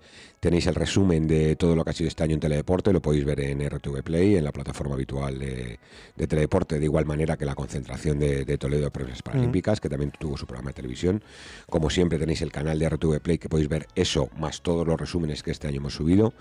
Por otro lado, en el canal OTT de la Liga Sport TV, en la plataforma que tienen ellos de televisión eh, como he dicho, Canal OTT, que además han llegado a un acuerdo ahora con Oreca y posiblemente pueda empezar a verse ya en Movistar, como Dazón o como otros canales deportivos, y va a ser más accesible, mm. más allá de tablet, móvil y ordenador. Buena noticia esa. Ahí vamos a tener un serial de tres documentales promos potentes de los tres proyectos internacionales. Eh, Pontevedra, vinculado a Antonio Serrat, eh, Madrid, que lo hemos vinculado a Maribel Blanco y a Iñaki Arenal, y Ibiza, que lo hemos vinculado a, Jaume Serra, que es nuestro director de carrera allí, y, a la isla en sí, todo lo que ofrece. Creo que son tres, documentales muy chulos que lo vais a poder ver en esa plataforma. Y luego hemos hecho dos reportajes con Antonio Serrat y con Miriam Casillas, como números unos del ranking internacional eh, al acabar el año conociéndoles un poquito más, conociendo su entorno, su familia, su zona de entrenamiento, al estilo Informe Robinson, mm. por decirlo de alguna forma, aunque sea hacer publicidad de, un producto audiovisual que ha tenido mucho éxito. Y yo creo que esas, esas piezas audiovisuales van a ser un poco las que van a poner el broche de oro a la temporada. Más allá de eso, bueno, tenéis la página web de la Federación totalmente actualizada, todo el calendario de competiciones de la temporada que viene, la Copa de España ya aprobada, el ranking nacional de clubs, Copa del Rey, Copa de la Reina Iberdrola, las ligas de clubs, tanto de triatlón como de dualdón, nuevos campeonatos de España, la opción del gravel, el swing rank, que es su segunda temporada este año, otra modalidad muy chula que se suma a la oferta de la Federación, eh, todos los cursos de entrenadores, eh, nivel 1, nivel 2, nivel 3 eh, toda la información también en la escuela, en Trialón en la Nube y nuestras redes sociales. Eh, yo creo que tenemos una oferta bastante amplia. Quien quiera enterarse es tan fácil como visitar nuestra web por redes sociales o ponerse en contacto con nosotros. Y como siempre, pues nada, que viralicéis este podcast todo lo que podáis, que cuanto más lo escuchemos, más fácil será para nosotros sacar más temas. Que os invitamos, como siempre, a que nos deis el feedback y, nos a, que sugiráis cosas eh, que, pues, puedan ser interesantes o que creáis que puedan venir bien para, para tratar aquí en el podcast. Y como ha dicho José hace unos minutos en, la última intervención, el presidente de la Federación Española de Triatlón, el año 23 va a ser un año apasionante, va a ser el año más importante para el triatlón español con diferencia. Creo que es muy difícil que volvamos a organizar una final de las series mundiales es difícil que volvamos a organizar un campeonato de Europa y es difícil que volvamos a organizar un campeonato del mundo de multideporte, pero que los tres eventos en el mismo país, en el mismo año, yo estoy convencido que es casi imposible. Yo no sé qué va, va 2024 va, se haga lo que se haga, va a ser como muy descafeinado. Yo un año sabático después. ¿Eh? Yo un año sabático, 24 de trabajo. Bueno, eh, Dani Márquez, mil gracias. Ahora soy yo el que te tiene que, que agradecer enormemente el, bueno, pues el que cada mes eh, me hayas ayudado a que este podcast salga adelante, el poder hablar con los protagonistas eh, mm, tan brutales que hemos tenido mes a mes, eh, el poder comentar bueno, pues con ellos y charlar con ellos tranquilamente durante un buen rato para que la gente los conozca. Y bueno, pues yo aquí le pongo un poco la voz y, voy dirigiendo por dónde vamos eh, de un sitio y a otro, pero el alma de este, de este podcast, eh, eh, ya os digo yo que es, que es Daniel Márquez. Y así que nada, muchas gracias Dani y, que ojalá que en 2023 sigamos por este camino y sigamos así y sigamos con más triatlón con mayúsculas para, todo el mundo. Gracias a ti, Pipe. Casi me sacas la, la, lagrimita porque, bueno, cuando empezamos con este proyecto ya hace muchos años, yo creo que empezamos a colaborar de forma más o menos juntos en la federación en el 18, si no recuerdo mal. Sí. Eh, desde entonces hemos conseguido que seas la voz del triatlón. Es verdad que yo creo que hemos uniformado un poquito junto con Ángel Fernández, que, que evidentemente es nuestro locutor habitual, nuestro speaker en todas las pruebas y el más reconocible para la gente que va a nuestras competiciones. Luego la voz nuestra en teledeporte cuando no voy yo con este tono tan sutil para comentar las series mundiales, eh, eres tú con todos nuestros resúmenes, con todos nuestros streaming y con este proyecto de podcast que, bueno, que hablamos en el 18 y empezaba a hablarse, tú venías de la radio, en el 19 empezamos a darle forma, 20, 21, COVID, Pandemia. parece que ha pasado poco tiempo, mucho tiempo, ¿eh? Y conseguimos que viera la luz el año pasado, empezamos, decíamos, bueno, 100, 200, 300, hemos llegado a tener picos de 1800, 1900... Eh, Me sigue pareciendo una pasada. a mí me parece increíble, pero quiero llegar a los 2000. Entonces, bueno, como os he dicho antes, vamos a intentar viralizarlo, vamos a intentar estar encima vuestro y poco más, Pipe. Muchas gracias a ti que, que esto funciona. A ti siempre. Eh, a ti siempre. Gracias.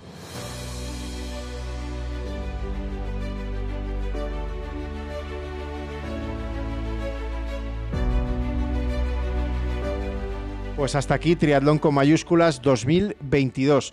Ha sido un placer eh, estar este año con todos vosotros y ya sabéis, porque ya lo hemos repetido varias veces, 2023 viene con emociones muy, muy fuertes y esperamos contártelas aquí todas. Eh, que paséis unas felices fiestas y os deseo un feliz año a todos. Adiós.